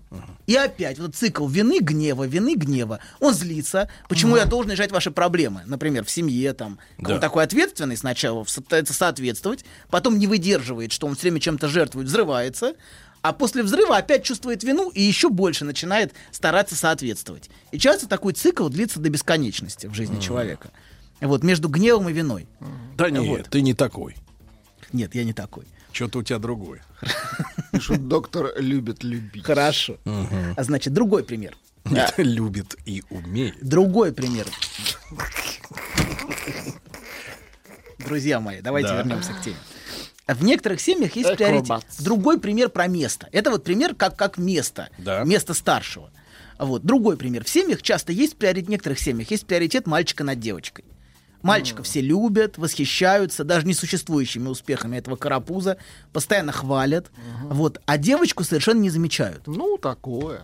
Да, ну девочку, что, девочка, девочка. Она существует только в качестве постоянно игнорируемого в семье фона. То есть ее, ник- он- и он- она никому не интересна. Такое очень часто бывает, вот такое разделение в семьях. У вас так же? Э, Это похоже? Ну, вы мальчик. не, вы не- а, ну да, может быть и так. Пока, Так пока вот, мальчик. Вам пока. были рады-то? Как вы чувствуете? Ну, не надо, не надо. Румянец вам не к лицу. Как мне могли быть не рады? Такому карапузу. Даже, мысль такая. Вот пишут, в психологи идут учиться люди, неуверенные в себе а из Татарстана. А вы знаете, что доктор не учился, он сразу стал психологом. Он очень уверен в себе. Психолог по жизни. Хорошо, да, продолжаем. Значит, так вот, значит, это показывает о том, что место, которое отводится в семье мальчику, гораздо более ценно, чем место девочки. Вот. А В каком-то смысле здесь ничего личного. А, Просто ты родилась в этой семье девочкой, вот, а, и мальчику, например, спускают с рук всякие шалости, он вправе проявлять себя, он вправе вступать в отношения с девочками. А девочка в этой семье не имеет права. Так это сексизм какой-то. Ну, в некотором смысле. А вы же В сексист. определенном. Вас же Ну, я не такой. не- Как не- вы не такой? Вы такой. Ну как не такой? Вы сам что ни на есть такой. Сам уж не наесть, конечно. Вот, очевидно, в вашей семье мальчика ценили больше, чем девочек. Вот. Так вот, девочка в этой семье не имеет прав. Она, она чувствует постоянную критику, что к ней придираются, что ее достижения не ценят, что ее сексуальность жестко осуждается. Например, как в истории, ну да, как в истории с теткой. С вот, теткой, да. С вашей, которая... Которая была шокирована. бита полотенцем мокрым. Да, все уже знают, бабушка, это Альцгеймер. Эту историю знают все. 10 раз, да. Но, но она была бита именно за проявление а, сексуальности. Да. За, и это очень ярко. А, например, мальчика, с мальчиком бы так никто не поступил. Конечно. Сто процентов. А Вот. Наоборот, какой молодец. Давай, давай. Да, вперед. Тафай, тафай. У вас была неме- немецкая Не бабушка? надо акцентировать внимание, это Владик оступился. Насколько удовольствия, доктора. Абсолютно. Так, ну Близкий язык. А чему? Язык кома- командования. Команчи. Хорошо, продолжаем. Значит, семейного руководства, я понимаю. Бабушка, бабушка переходила. Продолжаем, доктор. Я Перебьемся. Перебьемся. Доктору надо стакан воды в лицо вылететь. Я вот- Сейчас, минуточку. Доктор, не в себе. Бригада. Сергей Стилавин и его друзья. Среда. Инструментальная.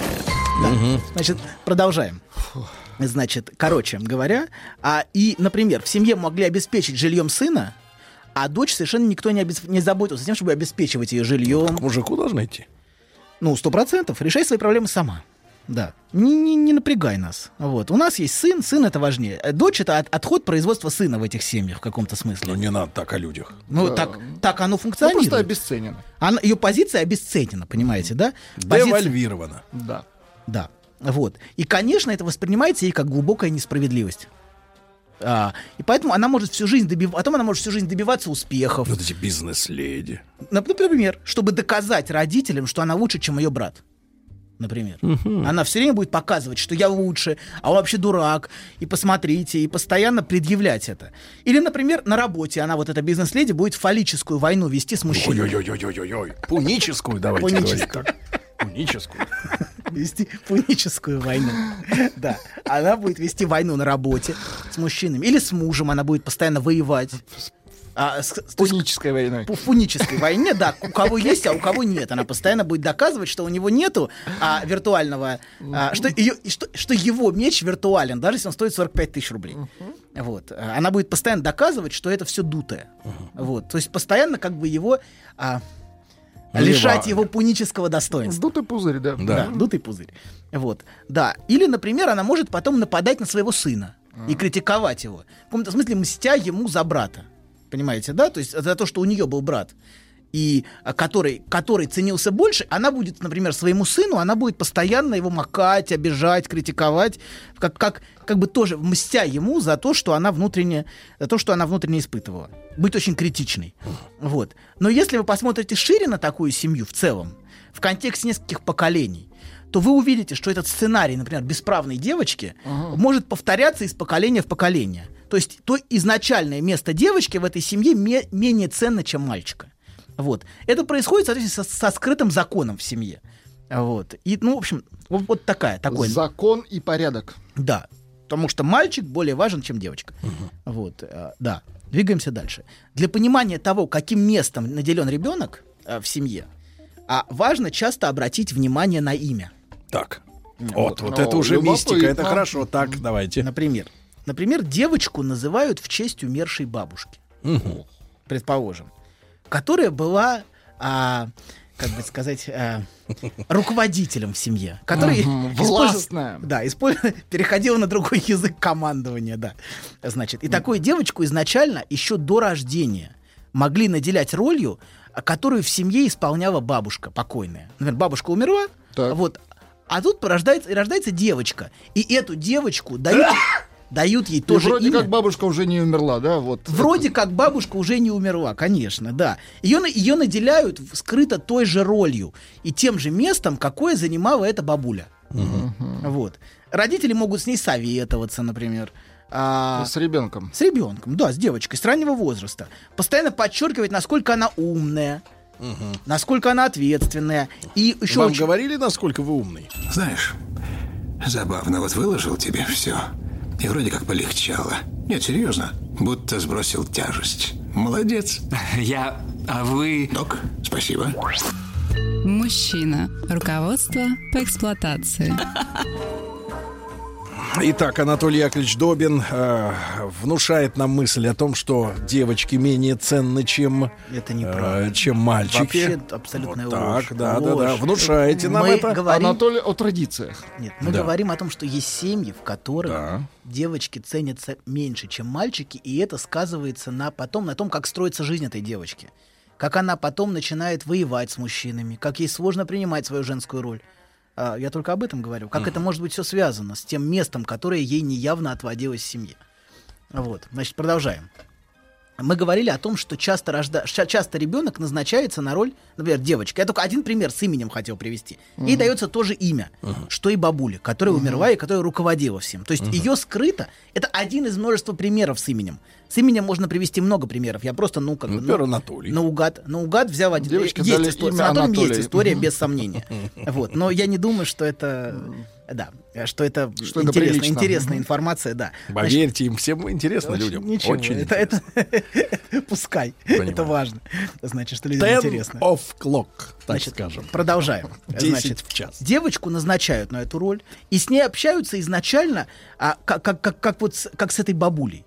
С ней советуются, ей адресуют вопросы. И ей, и, например, самое главное, с самого раннего детства ей говорят, какая она самостоятельная. Вот этот месседж, ты очень самостоятельная, ты всегда была самостоятельной. То есть посыл был такой, ты в нас не нуждаешься, это ты изначально взрослая. Это мы зависим от тебя. Вот такой посыл в семье часто был по отношению к этим девочкам, которые назначаются на роль родителя для всех. Вот. И начиная со старшего подросткового возраста возникает очень странное ощущение, что э, это не ее родители, а ее дети. Вот такое ощущение может возникать. Они постоянно обращаются к ней за решением проблем. То есть то место, которое отведено ей и на которое она назначена, возможно, еще даже до ее рождения, это место бабушки, которая всем раздает ценные указания, всем руководит и решает проблемы за всех. Вот. И чем более патологической является семья, тем больше отношение к конкретному индивиду определяется не исходя из его личности, а исходя из того места, которое ему отведено. То есть, понимаете, чем более патологическая семья, тем, а, чем с человеком Чем более общаются... запущенная семья. Да, чем более запущенная семья, тем с человеком общаются не как, с- не как с реальной девочкой, а как вот с бабулей. С, с, а, даже одевать, могут одевать ее как бабулю, знаете, Да такое тоже что? бывает. В Шинель, что ли? Ну, вот А все бабули в шинелях, да, Сергей? А в какой? Какого производства? Чешского, конечно. Шинели, они- Знаем мы такие. Знаем. Хорошо. Так вот. Ничего хорошего. Например, а в такой семье разговаривают, когда разговаривают с этой девочкой, складывается полное ощущение, что разговаривают с спокойной бабушкой. Советуются с спокойной бабушкой, пытаются заставить решать проблемы. И а, как решала их эта прародительница семейная. То есть место, отведенное ей, становится важнее, чем сама личность этой девочки. Ну а чем чем вы, ее доктор, протестуете? Вот, например, человек рождается, например, царем. Вот. И его, конечно, награждают. Представляешь, вот родился человек в Три семье. годка, у него уже спрашивают, чего извольте. Нет, чего извольте, это в последнюю очередь. А сначала ты выучись э, наукам, языкам, этикету. Откуда у вас такие фан- Войне. фант- Ну, какие фантазии? фантазии? Вон э, вдоль и поперек вашего этого семейства это английское показывают каждый день э, по всем каналам. э, Что, мол, Продолжаем. как у них там хорошо, какие они прекрасные. А на Продолжаем. самом деле они все нагружены, правильно? Своими обязанностями. Безо всякого сомнения. Страдающие. Так вот, она, она оказывается привязанной. Ну, это рыжий соскочил Да секунду, подождите. Хватит Да. рыжая, не Ну, он рыжая. вдвоем соскочил. Рыжая, Пока. да? Сейчас чем- с кем-то Рыжий соскочил. соскочил. Не одна. Неизвестно, куда темненькая Не сос- одна соскочила, во-первых, он прав. Продолжаем, значит. Короче говоря, она оказывается привязана, эта девушка, к должности бабули. И это ее скрытый долг в семье. Занимать это место. Понимаете, да? Она от рождения уже фактически фактически ей навязана эта роль. Вот. И как прав- Досталось по наследству. Досталось, и, как правило, для нее это почти невыносимо, потому что ее как, как личность не видят. Ее слабость, ее зависимость, ну, как любой ребенок, он чувствует слабость, зависимость, он нуждается в родителях. Ее собственные страхи отрицаются. Это, она должна быть сразу взрослой. Понимаете, да? Ну, чтобы назначена на эту роль, она сразу, сразу как будто очень взрослая. И этот пример позволяет проиллюстрировать, что такое перенос. Когда, например, мать этой девочки разговаривает с ней не как с дочкой, а как с собственной матерью. Вот это перенос. То есть, то есть она превращает свою дочь в собственную мать. А вот это вот такая яркая Жесть. иллюстрация. Когда, когда наблюдая такое общение с дочерью, хочется спросить, а, женщина, а вы вообще с кем разговариваете? То есть, чем более человек нарушен, тем больше он общается не с людьми конкретными, не с ребенком, а с тем местом, которое назначается. И это место не всегда, э, не всегда прекрасное. То есть это место может быть место какого-то чудовища, место подонка, мерзавца. То есть изначально, например, многие общаются, исходя из переноса. Они общаются не с людьми, которые рядом, а со своими фантазиями, с теми образами, которые проецируются на другого. Вот. Кстати, вместо ребенка общаться с Чаком Норрисом. Причем на фотографии, док. Конечно, так может быть. Если он похож на него, например. Конечно. С бородой тоже так. Конечно. Одно лицо. Конечно. Почему? Да. Гранди-. Ребенок наделяется грандиозной ролью. Грандиозно. И ему, ему сразу. Конечно. Он, он гениален, он прекрасен, он, а, не знаю, например, Александр, его имя, имя как Александр Македонский, например, имя изначально выбрано Александр. Может с например. двух рук стрелять, да? То есть, например, Из всегда. Ну да, всегда как ма- македонский. Значит, да, например, например, имя может быть выбрано и так. А может быть, это имя, имя покойного ребенка, который умер. и тогда ребенок на замену. Короче говоря, значит, чем, чем больше, а, чем больше человек нарушен, тем больше он игнорирует реальность. И которая перед ней. То есть общается она не с девочкой, с проблемами, с тревогами, со мамашей. страхами, а со своей мамашей. И с тем местом, которое она ей при- приписывает.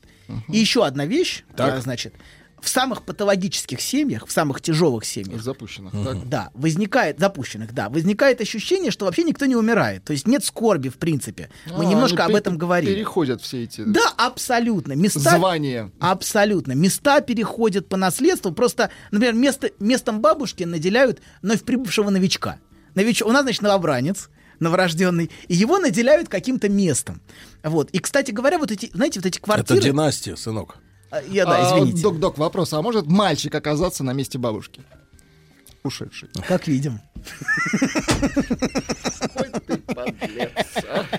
Да, Да, отвратительный смех, конечно.